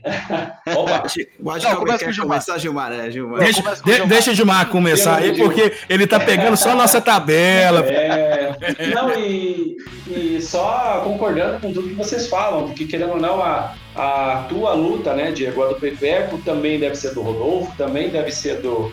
Sim, do, a sua, de todo mundo. Da Warmap, a nossa, do, do, do da Venom. É, falando sobre a FIA, sim, seria maior. É, houve aí provavelmente aí um movimento e a gente está sempre atento a esses movimentos dos pilotos. Teve uma época em que é, os pilotos e as equipes estavam se movimentando para é, colocar os seus pilotos e colocar toda a audiência em duas ligas, é, até o momento que perceberam que não ia agregar em nada, pelo contrário, eles iam acabar se tornando reféns dessas duas ligas. Eu acho que alguém foi lá e mostrou para eles que não, que não era positivo isso. A FIA também funciona da mesma maneira. Houve um movimento nesse início do ano que a gente observou em pilotos que ainda não estavam na Apex, por exemplo, que iniciou os trabalhos em, no início de janeiro, é, pilotos querendo correr a FIA, é, com o intuito de ah, participar das das finais lá, como o Vai, o Didico, como o Bonelli, o Igor, o Hellsfire, esses pilotos aí top, top 10, top 20 do mundo. É...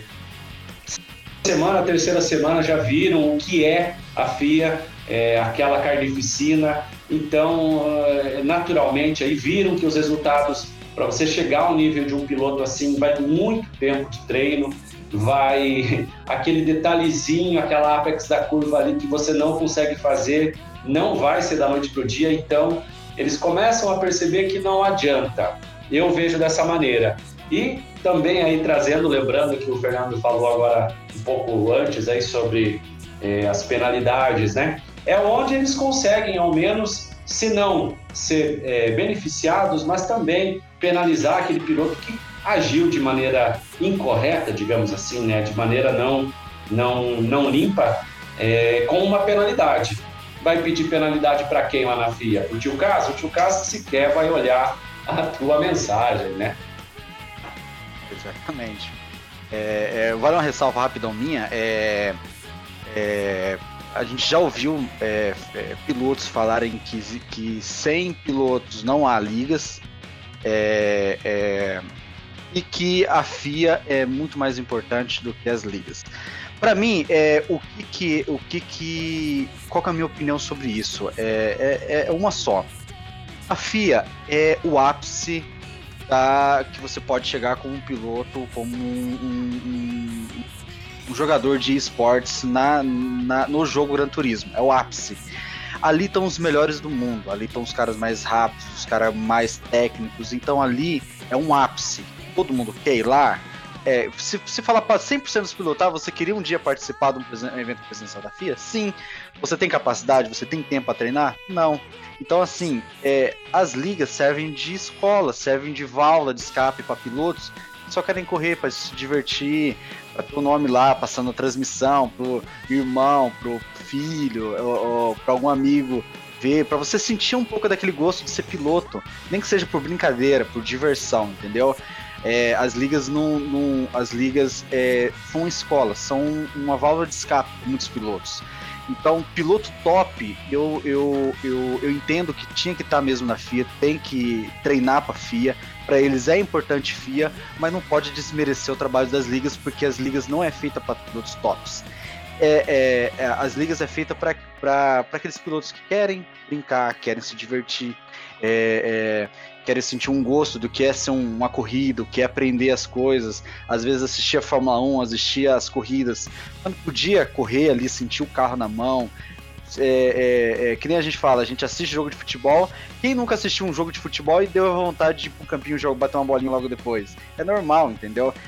Então é, é, é, há essa diferença e, e, os, e, e, os pilotos têm que saber essa diferença. Você quer realmente chegar no nível maior, você quer crescer, você quer brigar entre os tops, você quer ser o top, é FIA, cara. É sem, sem discussão.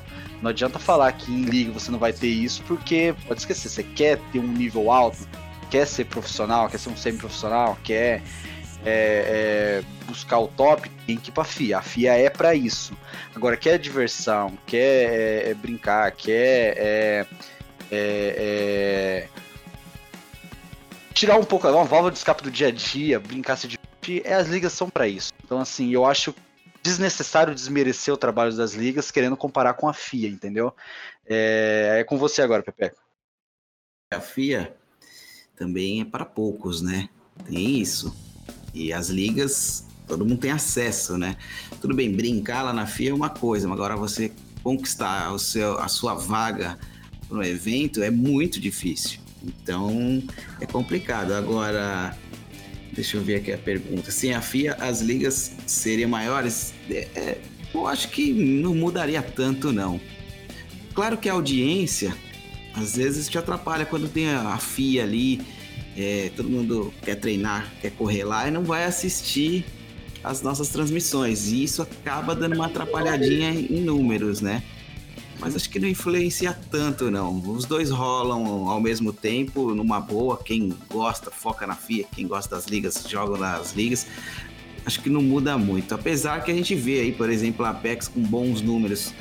É, justamente também pelo trabalho que ela faz, mas também porque hoje é, a galera não tem é, campeonato na V Brasil, não tem na, na E-Pilotos, não tem na Inks, né? Tá todo mundo sem campeonato. Então, quando você não tem é, apenas um campeonato, por exemplo, todo mundo vai assistir o que tá tendo. Isso ajuda demais. É o que a gente fala que a gente mata a gente mesmo é, tendo campeonatos no mesmo horário. A FIA é a mesma coisa. Se todo mundo ficar ali na FIA, a audiência e a transmissão ali fica baixa das ligas. Então, acredito que dá uma atrapalhada, mas dá para conciliar um ao outro. Exato. Tiagão? Eu acho que a FIA é importantíssimo em todos os aspectos. Primeiro, por quê? O investimento no Gran Turismo continuar acontecendo com esse apoio da FIA, gente, tudo que tem uma siglazinha carimbo dela ou etiquetazinha apoiando, que chama-se confederação, né, ou federação no caso né, do automobilismo, é vantajoso, né, porque precisa apresentar números. Do mesmo jeito que nós somos cobrados como patrocinadores, com certeza a Sony também é, eles querem ver números, querem ver resultados. Então a FIA é importantíssimo para isso, ela continuar com o Gran Turismo. Então tem que ter sim, tem que ter os melhores pilotos lá por meritocracia, como vem acontecendo, mas ir para a FIA são poucos, gente. Eu posso estar enganado, mas não chega a 10 brasileiros que foi para o evento. E se passou de 10, não deu 12. Não deu 12, hein? É. Posso, posso, estar enganado. É o Didico, Hells, Bonelli, Bruzi, é... Daniel. Daniel. Como é que chama aquele cara que foi no primeiro é, evento? Thiago Bica. É o Thiago Bica, o Chakar, Shakhtar, perdão. Como é que chama aquele. O, é, um Cobra, cara, o Cobra também o foi. O Cobra, não, um cara que todo mundo falava que não tinha que ir, o cara classificou. Guijosa, 9. Então deu 9. Se a gente forçar a memória aqui, talvez ache mais um ou dois. Igor Fraga. É, o Igor Fraga não tem como, né? Já é garoto propaganda, esquece o Igor. Então, são nove pilotos brasileiros que participaram até então da FIA, hein? Se nós tivermos esquecido alguém, desculpa, mas não vai passar de 12, como eu disse. Não passa de 12 pessoal treina o Didico, gente. Eu conheço a, a né, com todo respeito, viu, Didico? A esposa do Didico, a Dani. Já sentamos várias vezes na casa do Bruce, em, em outras situações.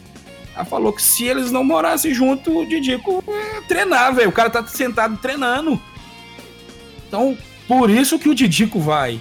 Quem está disposto a abrir mão praticamente de boa parte do seu tempo, 8, 9 horas, 6 horas da vida, para se dedicar aí para uma FIA onde não existe uma remuneração é, monetária de premiação de você conquistar algum resultado.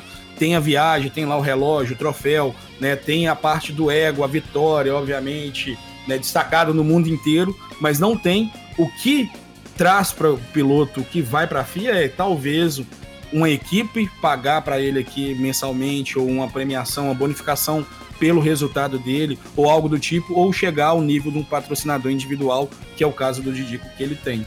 Né? Mas quantos casos igual o Didico? O Igor Fraga era piloto real, gente. Ele precisava, eu, quando eu conheci o Igor Fraga pessoalmente, os pais dele estavam em busca de um patrocinador para poder bancar né, o custo dele numa equipe lá no, nos Estados Unidos da Indy, Indy Light, né? Então, é mais ou menos isso. Quantos podem? Quantos? Então, a FIA é importante? É. Mas, meu amigo, cara que não consegue. Eu não, nunca gostei de correr de composto duro, de pneu duro. Para mim é a tristeza. É outro, é outro, é outra categoria correr de pneu duro. Então, para mim, FIA, eu sempre desconsiderei desde o início. E então, é, assim como eu, vários não gostam, querem adaptar, outros querem. Aí onde entra as ligas. Poderia, de repente, os pilotos que correm a FIA ou estão no sonho de tentar, poderiam vir para as ligas e de repente elas serem, as ligas serem maiores? Poderia, mas poderia acontecer também o contrário, né? Não ter todo esse apoio, não ter toda essa dimensão que é um evento da, da FIA e acabar a comunidade ter inclusive ser reduzida. Então eu acho que um precisa do outro. Precisa existir a FIA, o Gran Turismo continuar existindo, continuar o apoio pesado, continuar trabalhando o ano todo. Né? Nós temos aí três anos de jogo e ele não tem custo de DLC, a não ser esse do Hamilton que saiu agora. Atualização praticamente todo mês, ou uma ou duas. Então eu acho que essa importância segue o baile. Bola para frente. Isso aí. É... Indo para a próxima pergunta agora, vou pular mais uma aqui, tem outra aqui bem legal também e bem polêmica. União das Ligas. Ai, é... Essa aí, eu já fiquei sabendo uma vez, já que tentaram já várias vezes fazer a União da Liga, mas nunca deu certo.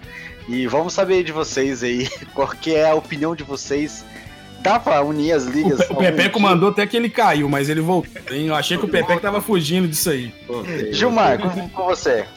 É, talvez o meu pensamento é, seja externado, eu costumo sempre falar a respeito sobre isso. Daquela vez que foi tentado criar, é, não houve consenso porque realmente cada um queria puxar para o seu lado, cada um queria ter uma, uma uma vantagem ou alguma coisa assim. E, infelizmente, a principal liga hoje é, não quis participar ou se mostrou é, algum motivo aí é, nem aí com esse objetivo. É, eu entendi na época como uma coisa positiva que o Pepeco tentou fazer, que era fazer com que as ligas também criassem um cronograma é, mas também se defendessem de pilotos que abandonam o campeonato, de equipes que ficam tentando é, com chantagem, dizendo que vão ameaçar tirar a equipe. Não paga é, inscrições, mas vai para outro campeonato. que eu ia falar sobre inadimplência, pilotos inadimplentes, pilotos é, é, que tumultuam ou que causam vários acidentes. Que um acidente, quando você Infelizmente, passou do ponto, deixou de frear, de frear, quebrou os carros, levou a penalidade. Tudo bem, tudo certo. Vida que segue, reconhece o erro, vamos em frente.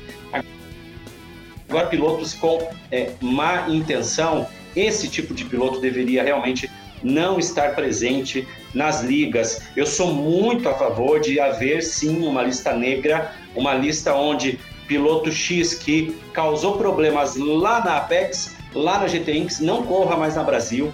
Piloto inadimplente que não pagou a inscrição lá do Pepeco, não corra também na Brasil. Então, eu sou muito a favor a respeito disso. Então, se você queria polemizar, tá aí o meu pensamento. É... Mas, em termos de... de é... como é que eu vou dizer? De... Ideia. de ideia, é, eu, acho, eu acho que é uma coisa positiva, tanto que estamos aqui falando, debatendo aí a respeito e trazendo aí novidades. No próprio final do ano mesmo, nós criamos aquela ideia lá do, dos melhores do Gran Turismo 2019. Nove ligas concordaram, nove ligas participaram da, da, da, premiação, da avaliação, sem contar o número de equipes. Então, é um começo, acho que foi bem positivo e eu acho que é o caminho. É uma, há uma possibilidade. Agora, união das, das ligas eu acho mais difícil nesse sentido porque quando há concorrência, é, todo mundo cresce, todo mundo se desenvolve, todo mundo é, evolui. Isso aí, é, Pepeco? Vamos lá. É, na época, acho que foi até a ideia partiu mim do Diego ali para acho que foi até mais do Diego ali pra gente formar, ele, né? ele, ele, sempre me coloca na fria. A ideia foi sua, mas se você quer colocar eu junto, pode colocar. foi nossa, foi nossa. Foi. É, E assim, é, eu acho que o nosso erro ali naquele momento foi envolver muita gente. Foi querer pegar todo mundo realmente e, e abraçar tudo junto. E a gente não pensou né, no ego de um, a gente não pensou né, no que o outro acha melhor a liga dele, não, não quer fazer as mesmas regras de repente. Claro que não era para todo mundo seguir um padrão de, sei lá, preço, igual falaram, é, cortar piloto, igual falaram. Era uma ideia para se juntar e ter uma base, como o Gilmar falou aí, de alguns casos à parte, que realmente a gente tinha que tomar providência, porque o cara faz o que quiser ali, ele tem outro lugar para correr aqui, né? Então ele apronta ali também. Aí tem a terceira liga que ele fala: ah, ali eu já fui expulso, ali ninguém quer que eu corra, ali eu sou queimado. E vai indo onde ele pode. E aí a gente vê que o problema realmente é o piloto, às vezes, né? Um ou outro, mas era mais a intenção. Não a liga, né? Porque liga, normalmente. né? Normalmente é o, o piloto joga a culpa na liga, né? acha injusto uma penalidade, é, acha que não merece, que a liga não merece o valor da inscrição para premiar, porque querendo ou não, o valor da inscrição também volta para o piloto em termos de premiação, troféu, valor aí, prêmio, dinheiro, sei lá. E é complicado, é, sei lá, a gente não pode levar ao pé da letra, certas coisas tem que relevar, né? Principalmente aí é, com... A gente vê muita coisa errada no AV que a gente é, ignora, né? Porque se a gente for levar a sério tudo que acontece, tem equipes aí que não é correr em lugar nenhum também. Tem equipe que te promete pagar todas as inscrições dos pilotos e não paga. Tem, tem é, é, equipes que é, falam coisas que não tem nada a ver com, com nada, que você fala, meu, de onde ele tá tirando isso? Quando que aconteceu isso? Sabe assim, inventa para para se é, favorecer. Então é, é, complicado lidar com a galera, né? Então a gente tem que ficar com o pé atrás de muita coisa que acontece e era para se, se proteger também um pouco de tudo que acontece, né, galera? Isso aí, Diego. É, eu concordo com eles, né? Quando né, foi feito esse grupo, a ideia era essa, mas começou alguns querer padronizar o eu, é, hora nenhuma, uma das primeiras coisas que a gente falou que não poderia ser usado de ameaça e quem estava lá, uma pessoa já usou de ameaça para poder fazer o recebimento o recebimento, né, do Só um segundo, pessoal.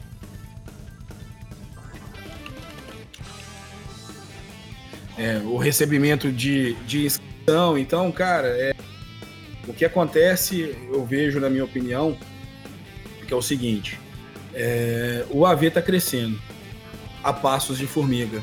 Se você pegar números sem desmerecer ninguém aqui, eu e nenhum outro ali, pegar números da Venom, da Apex, da GT Inks, da AV Brasil, da Warmap, da própria ZGT, né, que para muitos é tido aí também para mim como a maior liga, né, do Brasil de automobilismo, maior em números de quantidade pilotos inscritos, digas de passagem, e transmissões, obviamente, se tem mais piloto, tem mais transmissão. É... E tem mais uma liga, hein? Qual que eu tô esquecendo aqui? Tem mais uma, não vou lembrar aqui agora. É... Os números são baixos, gente. Juntando nós todos, se der 2.500 views, é muito. Eventos de auditor da FIA, quando bate 3 mil, é de soltar foguete. Quando vocês viram aquele, os portugueses narradores da FIA nos procurando para fazer divulgação no Instagram.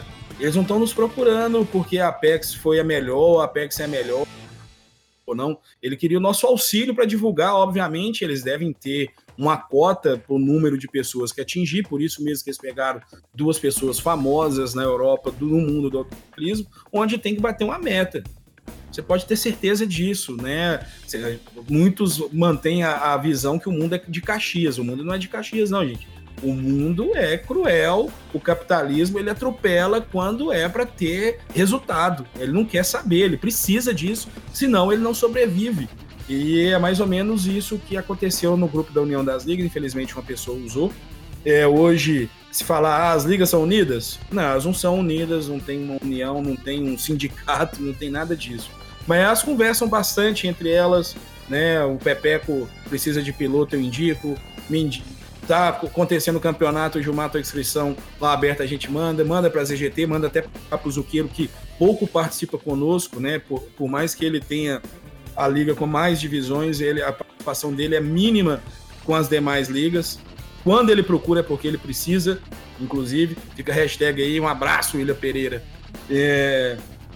Então, acaba acontecendo dessa forma e é ruim para todo porque poderíamos, por exemplo, juntar todo mundo e falar assim, Gilmar, sua primeira divisão é terça, né? Opa, não vou montar minha primeira divisão na terça-feira.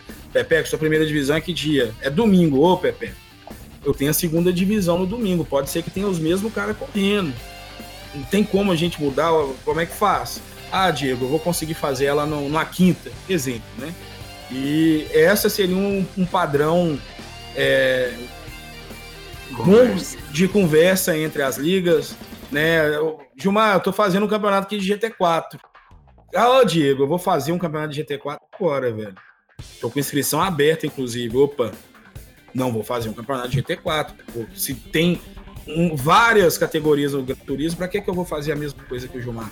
Esse foi o pensamento, mas infelizmente tinha gente né, mal intencionada envolvida e acabando e certeza que iria acrescentar muito. De repente nós estávamos também não, né? Somente fazendo.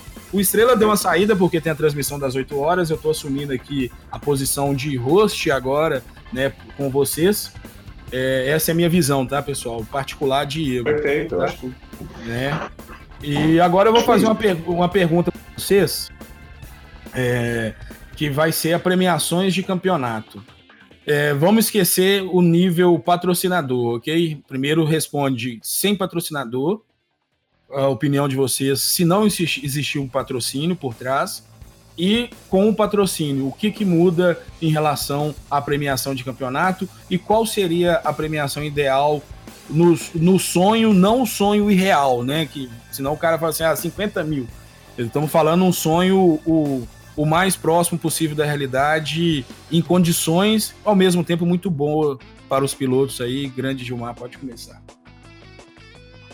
Eu tenho desde o início, desde que eu criei a Brasil, é, pensando que toda a premiação que a gente conseguisse criar aí com patrocínios é, seria repassada aos pilotos. É, assim foi feito ano passado e assim deve continuar. É uma, uma característica. Não sei que vai chegar um momento aí que a gente tenha lá 100, 200 mil reais. Opa, vamos analisar isso. Vamos de repente profissionalizar a nossa equipe e daí sim é, também é, poder tirar alguma coisa, né, fazer alguma retirada nesse sentido. É, em termos de valores, é, eu acho difícil apontar, Diego, o que seria uma boa premiação. A Brasil começou o primeiro campeonato é, com mil reais na primeira divisão, era o prêmio lá para o campeão, tanto que o Solid foi o campeão, recebeu no dia seguinte a sua premiação e o troféu, é, mas também porque a gente tinha esse valor aí combinado com o patrocinador master e ele recebeu e está tudo certo. Agora, você mensurar um valor que seria o ideal é um pouco difícil, porque daqui a pouco você tem, pensando como o Brasil AV, eu tenho 50 mil reais em premiação é, para um campeonato, é claro, é provável que eu vá segurar um pouco dessa premiação para os próximos campeonatos, para que eu tenha aí, de repente, perfeito, um. Perfeito. Um saldo para que eu possa continuar para, para o próximo campeonato e assim vai. Porque muitas vezes o patrocinador está hoje é, participando nesse campeonato, mas o campeonato seguinte pode estar tá lá na GT Inks, pode estar tá lá na PEX, na ZGT, na E-Pilotos.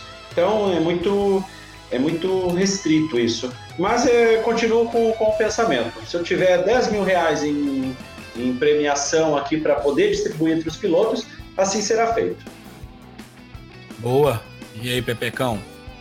Isso aí, patrocínio é tudo, né? É, eu, eu tenho uma visão que é o seguinte: é, um campeonato sem patrocínio é praticamente um, como é que posso dizer? É uma série B do Campeonato Brasileiro e um, e o patrocinador com a Série A. É, muda o patamar, né? É tipo é, da água para o vinho, né? Então, É muito, muito mesmo importante o, o patrocínio para a gente ter essa, esse retorno em premiação para os pilotos. Eu acho que é, a, a, o valor ideal é, é, complicado, igual o Gilmar falar, mas acho que um bom prêmio hoje aí para a galera, juntando toda, toda a galera do campeonato todo, dividir, vamos supor, você tem aí, sei lá, 7 mil na mão, por exemplo, para fazer um campeonato. Jogar 5 mil ali em, em premiação e ficar com dois se você não. O seu custo operacional. É. E é, mas mesmo assim é muito difícil, né? Você conseguir fazer toda essa premiação aí nesse valor alto. A gente aqui na GTENX é, teve esse último campeonato, a gente reverteu muito aí em brinde. Foram 24 troféus pra galera. Foi fone de ouvido, foi é, um volante da Trustmaster T300, Teve os cardzinhos ali que a galera, quem mandou a foto, é, recebeu tipo um brinde imã de geladeira. Até tô devendo aí pra galera esses brindes para alguns ainda. Foi boné, foi chaveiro.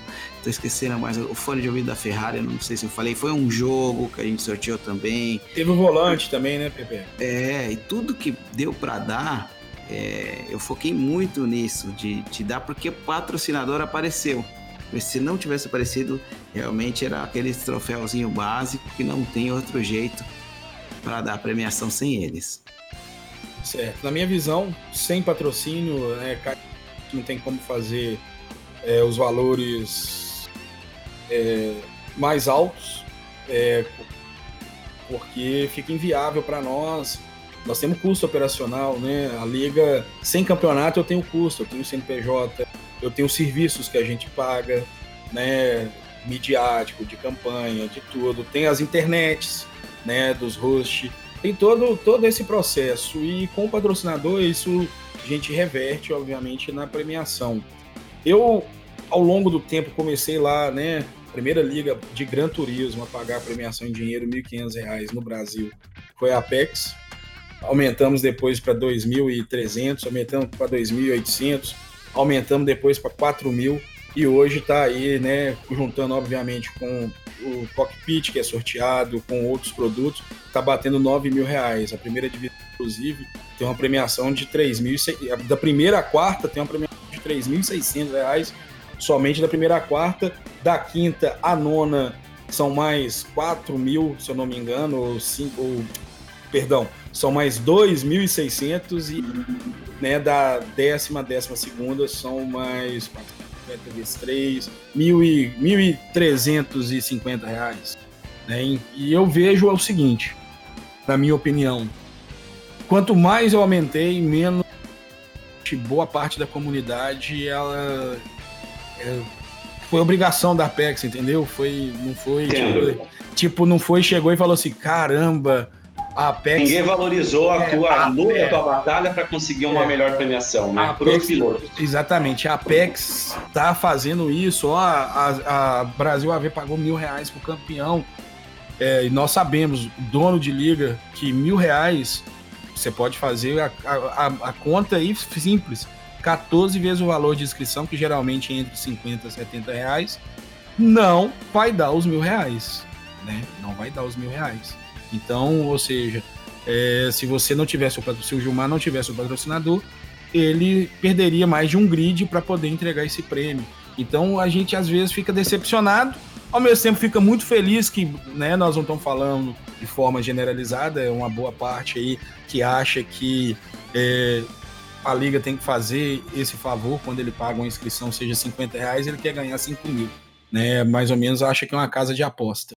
E eu não sei o como que eu vou fazer, né, se eu não tivesse patrocinador para manter isso, e eu sei se não manter causa aí um impacto gigantesco, né, em, em quantidade de piloto e qualidade também, porque querendo ou não os valores também passam a atrair mais pilotos, todo mundo te procura, todo mundo quer, todo mundo vira seu amigo. E quando não tem, infelizmente, todo mundo fala que você está querendo só morder o valor da inscrição.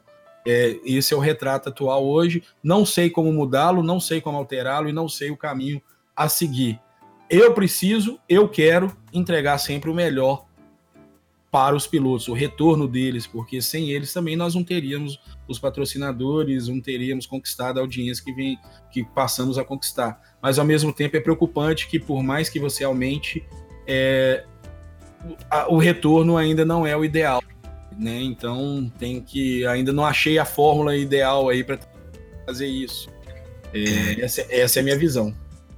É difícil. A gente estava falando em, em, viver do AV, né? Vou dar, vou dar um número básico aí, bem rápido para a galera, só, só para a galera ter uma ideia. 24 troféus, mais os brindes, mais é, o fone, mais os envios, tudo.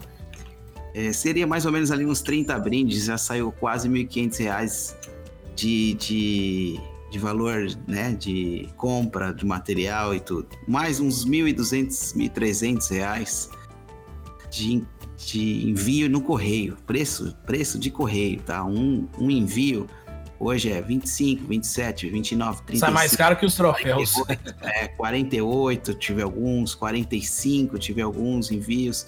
Tem mais coisas aqui para enviar, tem troféus ainda que eu acabei não enviando é, ainda. Teve dois troféus aí que veio. Vai falar, Pepe, 98,50 para Bahia pro, Aí... pro Johanny Mokol, pro piloto da Wood lá, 98,50 o, o troféu do campeonato por equipes. Claro, pesava um pouquinho mais, quase 2 quilos, mas a caixa chegou quase 3. Mas 98,50 foi o envio, custo do envio, não o custo do troféu. Já tive então, 17, já envio. Eu, eu, eu, também já tive um problema que eu enviei um troféu para um piloto que morava numa área perigosa e só o seguro, só o seguro foi mais caro que o envio e mais caro que o troféu.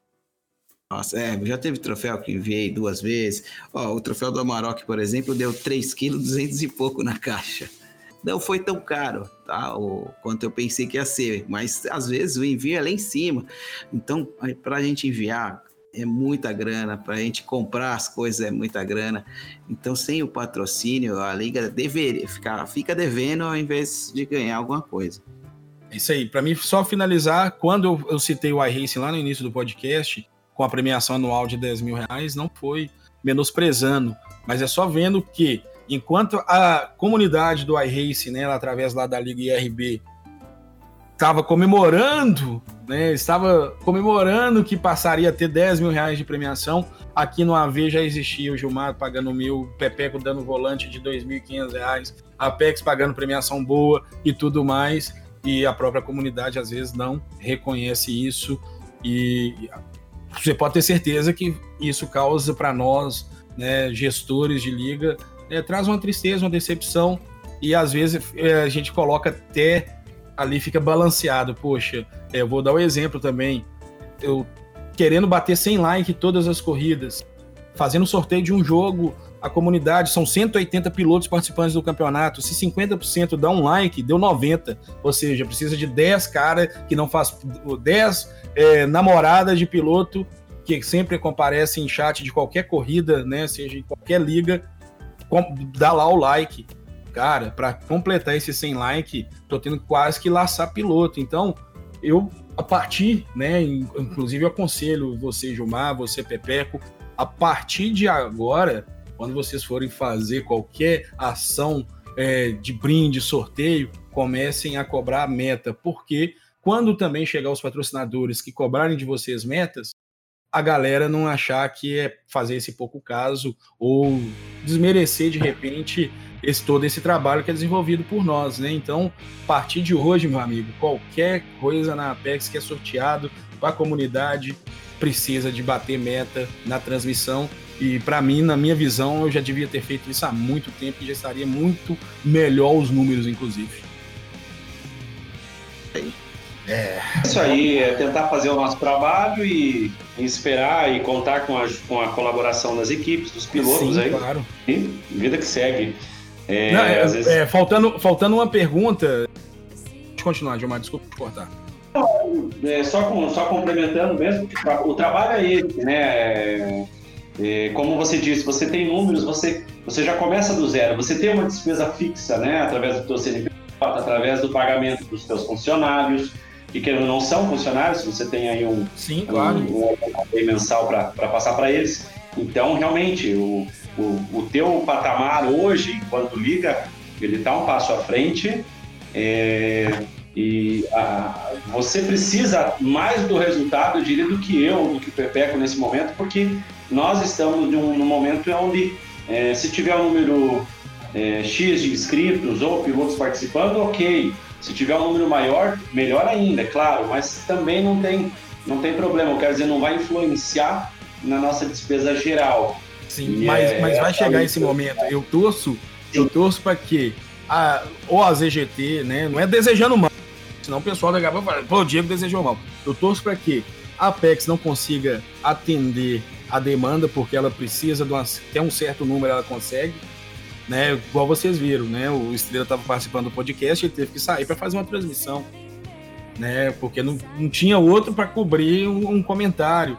É, ele deixou de fazer, ou seja, é, tampou o sol com a peneira, né? Começou um processo e foi terminar outro. Eu tô é. aqui às 8 horas, daqui a 20 minutos eu tenho que abrir uma sala, eu já vou fazer uma transmissão. Isso vai chegar para vocês, porque nós, não vamos conseguir. A ZGT também, através que só tem o Zuqueiro, não vai conseguir vai, vai ter piloto, vai crescer. De toda forma, a comunidade vai crescer. Essa é a esperança que nós falamos lá atrás, a perspectiva. E aí é bom vocês também estar estruturado nessa mente que vão precisar mais cedo ou mais tarde também de apresentar números com o patrocinador, ou mesmo para vocês, ou que sejam a parte do o retorno financeiro do YouTube, que é lento, todo mundo acha que vai dar fortuna, mas meu amigo, não dá fortuna, ah, não. não dá fortuna nenhuma, nós vamos passar é fome se depender disso, inclusive, né, até para o dinheiro cair na conta, eles levam uma, uma, bolada, né, de imposto e tudo mais. Mas é isso, bem bacana essa conversa, eu gostei pra caramba. Agora eu vou fazer a última pergunta, ou penúltima pergunta, que é, né, boa parte nós já falamos. Audiência. O Gilmar já disse aí que a audiência, tanto na Brasil AV e de repente para o Pepeco, é, o impacto não tem tanto assim. Ao mesmo tempo que eu já venho falando para eles, antecipando aqui, que quando chegar né, uma multinacional, infelizmente essa conversa muda um pouco. Ah, é interessante então ter a multinacional, Diego? É interessantíssimo, porque te traz uma credibilidade, te traz um retorno, te traz né, condições de fazer coisas que você de repente sem eles não fariam, a não ser que seja um entusiasta como o JR Gamer, que todo mundo sabe, que né, gosta e de repente queira apoiar no nível de uma multinacional, ou a Estação Brasil fez lá também com a ZGT, né, com valores bem mais altos, mas tirando isso é muito complicado. É, mais um exemplo real de hoje, a empresa Edifier, ela criou um cupom, né, para Apex, que chama Apex, né, o Apex GT, o código, que todo mundo que quiser comprar um fone, caixa de som, basta digitar lá o código, tem um desconto de 5%. Só que o, qual, qual a regra? Um produto deles lá, especificamente um piloto hoje tentou comprar, ele já tinha um desconto aplicado e esse cupom extra de desconto da Apex ele não é válido. E aí o cara, né, o diretor me explicou, a menina do Marco também me explicou, mas aí eu questionei o diretor. Mas se você não aceitar pelo menos o cupom, seja da forma que for, como você vai mensurar qual o retorno que a Apex vai dar ao seu produto, a comunidade traz? Né? É ruim para ele, ao mesmo tempo também é ruim para mim. Né? Eu, eu, posso estar dando um tiro no pé que de repente, é, ao longo do período de patrocínio, ninguém usou o cupom, ou seja, a Apex dançou. Dificilmente o cara vai continuar com a Apex. Mas ao mesmo tempo é ruim para mim, cara, porque eu não sei quem foi lá e comprou, entendeu? Deixa eu te dar. Deixa eu, deixa eu. Me permita falar uma vez. Começa, começa, começa a falar. Até porque a minha formação é em comunicação social, mas é em jornalismo, e não em marketing, não, não em uhum. publicidade uhum. e propaganda. É, é, a partir do momento que é, você precisa dar um retorno para a empresa, você começa a se tornar uma área comercial. Sim, e, claro. e quando você está fazendo uma transmissão, por exemplo, a Globo, na hora que ela está que ela tá passando propaganda do Itaú, é, é difícil o Itaú mensurar é, qual é o, o resultado, retorno. o retorno sim. específico. O X de pessoas, quantas pessoas ela vai alcançar? Sim, através do Ibope ela consegue ter esse número. Agora, é, se eu não ouvisse na Apex, nunca na minha vida com todo respeito à Edifier aí, é, eu nunca saberia quem era a Edifier. e eu nunca saberia nem sequer qual seria o produto. Ou seja, é, de uma forma ou de outra, sim, ela está se posicionando no mercado. Pode ser que ela não esteja vendendo nesse momento, mas a partir do momento que ela está uh, patrocinando, investindo, seja no AV, seja numa partida de futebol, seja numa balada, numa festa, ela está tendo um retorno, é, uma fixação sobre a sua marca. Da mesma maneira a Hankook, da mesma maneira a JR Games. É, Sim, há um claro. ano atrás, quem era a JR Games a nível é, no, nosso, no nosso meio? É, a JR Games chegou com a UD e chegou com a Brasil AV. Hoje, se você perguntar para praticamente 90% da comunidade sabe quem é a JR Games. Então, esse valor, ele também precisa ser mensurado. Muitas vezes, muitas pessoas não avaliam esse tipo de coisa. Aí, não, perfeito, não eu, Perfeito, como, perfeito como a sua análise, né? Eu ia completar, né, com... Eu ia completar o áudio, né, do diretor me respondendo, foi exatamente, quase praticamente isso tudo que você falou, bem colocado, parabéns pela sua colocação, mas quando eu estou expondo isso, é só para vocês entenderem, a preocupação é minha de ter o retorno. Você sabe por quê? Se eu consigo. Tem um retorno para o teu anunciante, né? Se eu conseguir ter o retorno para o meu anunciante, eu consigo, quando chegar um período de renovação, eu chegar lá e falar que, meu amiguinho, você investiu X, eu te trouxe 2x de retorno, vamos conversar aqui, vamos melhorar isso aqui, vamos me ajudar nessa campanha, nessa, nessa, nessa, e nós vamos alcançar melhores resultados. Se com um nós conseguimos 10, você imagina com dois, né? Mais ou menos isso, essa é a visão. A audiência, para mim, é importantíssima. É, eu queria muito né, que um campeonato de 180 pilotos, quando você passa o link da corrida, pelo menos 50% e não. Eu sei muito bem que nem todos vão ter o tempo disponível para ver corrida. Tem gente que trabalha, tem gente que estuda, mas que deixasse um like. Isso para mim ia ser uma vitória, 50%. O resto a comunidade em si vinha fazendo, mas não é o que acontece.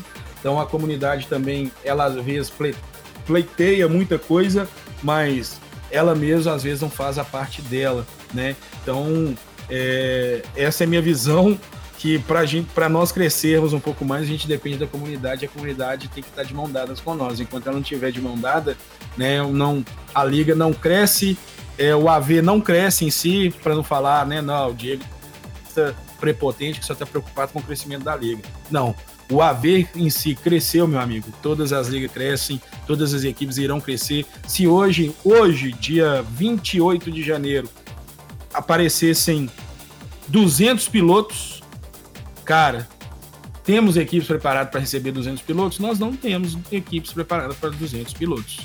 Repeco, sua visão aí também. Exatamente, não teria como. É, é, premiações. Audiência, audiência, audiência. Audiência, audiência. É, audiência, vou falar um pouquinho da audiência da GTX, eu acho bacana, a audiência poderia ser maior, poderia ser maior. Mas a gente não pode reclamar do que a gente tem também, né? A comunidade é pequena, como a gente tem dito aqui. É, claro, poderia trazer os amigos para assistir, a namorada, algum parente.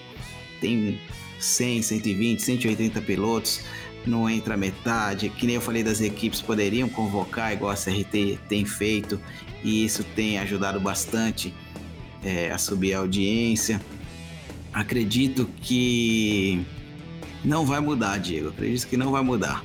É, a gente oferece brinde, a gente oferece prêmio bacana, é, que nem você disse aí, um jogo, pô, um jogo é um jogo, cara, não é um chaveiro. É, por, é porque, querendo ou não, Pepe, acaba que. É, desculpa te cortar. Quando você pensa assim, aí é um pouco até o egoísmo, como liga, o Gilmar também vai compreender isso. É que quando você faz um contrato com a empresa e pega produtos, né, em vez do, do apenas o valor monetário, acaba que você, ao sortear, né, igual lá, né, vários jogos, esse, esse, esses produtos, fazendo pelo, o sorteio pela comunidade, ele poderia ter sido financeiro de repente para uma liga onde, obviamente, cada um faria a opção ou reverter em premiação, ou de repente comprar uma placa de captura que, tem, que possa fazer uma transmissão em 4K, melhorar um microfone, melhorar o seu headset, ou algo do tipo, ou até mesmo né, entrar como é, retirada de lucro da liga. Né? Por isso que é, eu, eu, sou, eu fui um pouco mais pra esse lado para você entender quando né, o jogo é um atrativo além da corrida, entendeu? Exato. Então, as opções que a gente acaba dando para os telespectadores e que não é fácil conseguir, é, ah, é, toda hora um boné, toda hora um jogo, que quando a gente consegue a gente não vê, né, aquele retorno esperado. Pô, 100 likes, 100 likes, cara, uma meta baixa, é uma meta baixa. E às vezes a gente não consegue, como você falou, tem que lutar lá para chegar nos 100 likes, divulgar para todo lado, chamar piloto para assistir. É, é duro, né, o nosso trabalho às vezes, e poderia ser um pouco mais é, forte ou unido, ou é, com essa troca, né, os pilotos chegarem lá, falam, pô, 100 likes aqui já tem 70, deixa eu dar meu like. Tem gente que tá assistindo, você pede o like, o cara continua é, na porra ali. né? É complicado. Gilmar, o que, você. a sua experiência aí? É, é isso mesmo. É isso mesmo. Eu até acho que eu comecei a falar a respeito disso, né? De, do, do retorno sobre a audiência, né? E infelizmente muitos, muitas pessoas estão lá, estão assistindo, esquecem de dar o like. Você vê, eu tenho, eu tenho audiências aí, transmissões de mil views, onde eu tenho 100 likes. Então, se for, se você mensurar, são 10% das pessoas que visualizaram. E hoje no, numa época aí de, que os dados móveis estão disponíveis, a gente compartilha em grupos, pelo menos por umas 500 pessoas, aí, em grupos de, de WhatsApp, em grupos aí de redes sociais, e mesmo assim você tem os mesmos 50, 60, 40 likes. Quando tem uma premiação, como você disse, aí sim você chega aos 100 likes, mas é muito difícil. Então, é o tipo de, de foco que eu prefiro trazer e, e, e mostrar para o possível patrocinador que há outras mani maneiras de dele ter o retorno. Então agora eu vou fazer um jogo rápido, hein, pessoal? Vai ser pai bola. Vai. Gilmar, Call of Duty ou BF5? Call of Duty. Pepeco? F1. Ou B... BF ou Call of Duty, eu fico, eu fico no, em cima do muro. É, Need for Speed ou Deixa eu ver se vocês jogarem Need for Speed ou Burnout. Gilmar? Dois no Need for Speed. E aí? Eu vou no Need também. Eu também vou no Need, né? Geração 3DO, rapaz, aqui. É... Cerveja ou vinho, Gilmar? Olha, cara, eu gosto de tomar um vinho, mas é popularmente aí a cerveja é a mais consumida, mas eu gosto do vinho também. Pepecão? Heineken. parça do AV na sua vida de automobilismo? Oh, tá cortando, Diego, desculpa. Um pa um, o seu parça do AV que você fez, aquele cara que você fez amizade no AV e tá com você o tempo todo, ah, seu amigo. Ah, eu diria que o Gilson. O Gilson me ajuda demais, desde a época da GT Inks e sempre que possível. Aí é o cara que também muitas vezes ouve as minhas reclamações e vice-versa, e é o cara que eu sei que eu posso contar. Então acho que o Gilson, o Gilson Ladeira. Um abraço, Gilson. Gilson, um abraço pro Gilson aí. Pô, tenho muitos, hein? Caraca, você me pegou. Parça do avião. Ah, tem que sair do muro, caramba. É, eu vou citar um, um amigão aí que eu fiz no AV. É, tem o Podia citar Diego, podia citar Edu, podia citar. Fique à vontade, Pepe, sem mágoas. Vou citar o Veloce. Nossa, Pô, bem lembrado do Veloce. É. Timbozinho do Brasil, obviamente, não teria como ser diferente, né? No meu lado, embora Bian, Giga também, tem todo mundo, mas é o Timbozinho, nós que passamos altas madrugadas aí juntos, né? Na resenha.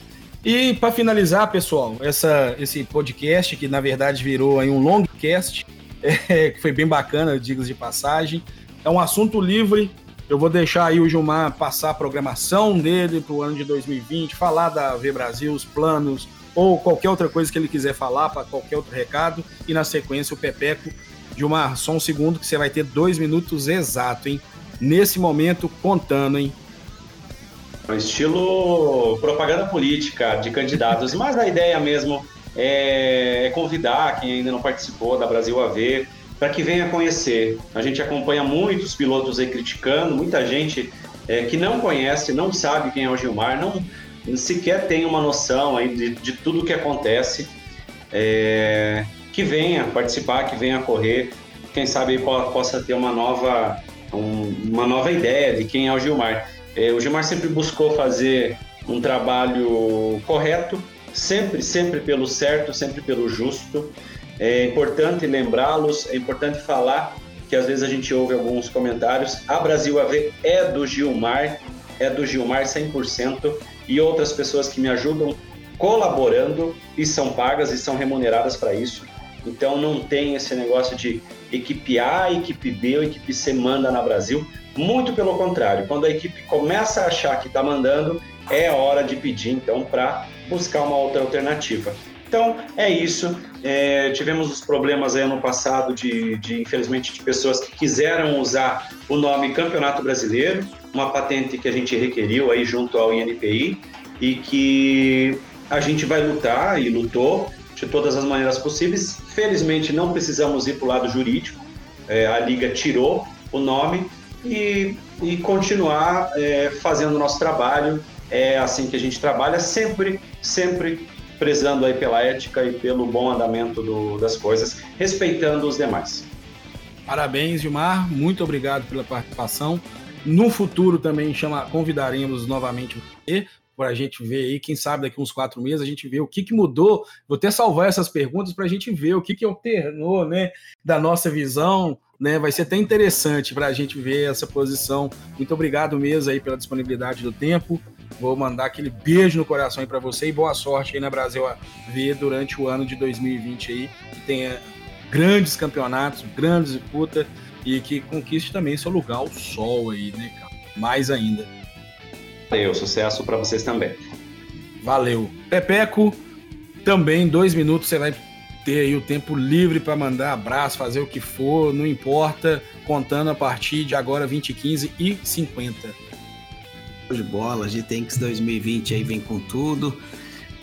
Propor um novo campeonato no estilo do Evolution 1 de princípio, agora para começo de ano. Tem muitos campeonatos começando aí em andamento. A gente vai deixar o campeonato principal um pouquinho mais para frente. Também acabou de ser aí o sexto campeonato de TX no final do ano, então a gente não vai emendar um no outro, não. Então a ideia é essa, buscar novos patrocinadores para 2020, buscar as mesmas parcerias também. É, a gente tem que sempre falar uma liga muito aberta aí para os pilotos, pilotos de entrada, piloto que está começando, sempre procura também eu bastante ali para estar tá iniciando no AV. A gente sempre deixa uns posts no Facebook chamando a galera. É, a gente tem dois grupos né, no WhatsApp, o grupo 1 um principal e o grupo 2, que é, hoje em dia ele é até um pouco mais é, movimentado do que o grupo 1, um, porque é, tem toda a galera ali é, tentando aprender. A gente indica muito aí pilotos novos para as equipes também. Tem o nosso For Fun GTX famoso aí, sempre a cada segunda-feira a gente vai voltar com os For Fans agora em fevereiro. For Fun premiado, onde que a galera tem ali todas as divisões possíveis, os inexperientes, os, os intermediários, os experientes, os extraordinários. Cada semana uma pista, cada semana aí uma, é, um carro, né? Também diferente. A gente passa desde o N100 ali, kart, super fórmula. Cada semana uma corrida diferenciada para a galera não só se habituar no, com GT3, GT4, a galera continuar aí no Gran Turismo andar com todos os carros. É importante também a galera aprender outros tipos de pilotagem. A ideia é essa. É isso aí, Pepe. Também muito obrigado.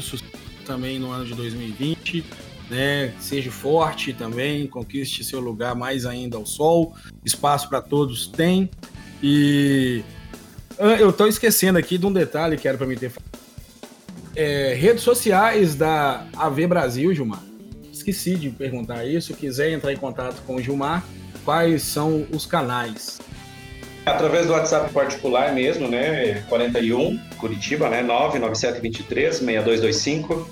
É, nós temos lá no, no Facebook também, é, Brasil Automobilismo Virtual, no Instagram também com o mesmo nome, Brasil AV. E são essas aí, essas aí as principais é, redes sociais da Brasil. Você pode acompanhar também um pouco das premiações, dos vídeos, é, das corridas, das narrações, das transmissões, dos comentários. É isso, essas são as redes sociais da Brasil AB. É isso aí, pessoal. Na descrição também, né, do podcast, tanto no Spotify quanto na, no iTunes da App Store, vai estar tá aí os contatos do Gilmar, né, da Brasil AV e também da GTINX que o Pepe vai passar aí agora. É, GTINX é arroba GTINX no Instagram, é, Facebook é só procurar por GT e NX, INX, GT Inks. E o telefone para contato é 11 9475 14 695. É o Leandro Pecoraro, conhecido como Pepeco. Pepeco do Mal. É isso aí, Pepeco. Muito obrigado. Obrigado a vocês aí por ouvindo aí o nosso podcast até agora. Tentamos fazer aí, falar o máximo possível de todas as visões e todas as dificuldades que uma liga tem para entregar o melhor para vocês aí, né? De cada campeonato. Obviamente, cada liga tem sua tem a sua peculiaridade, tem o seu carinho, né? Às vezes um gosta de todas, outros gostam de um, outros gostam só de duas e por aí vai.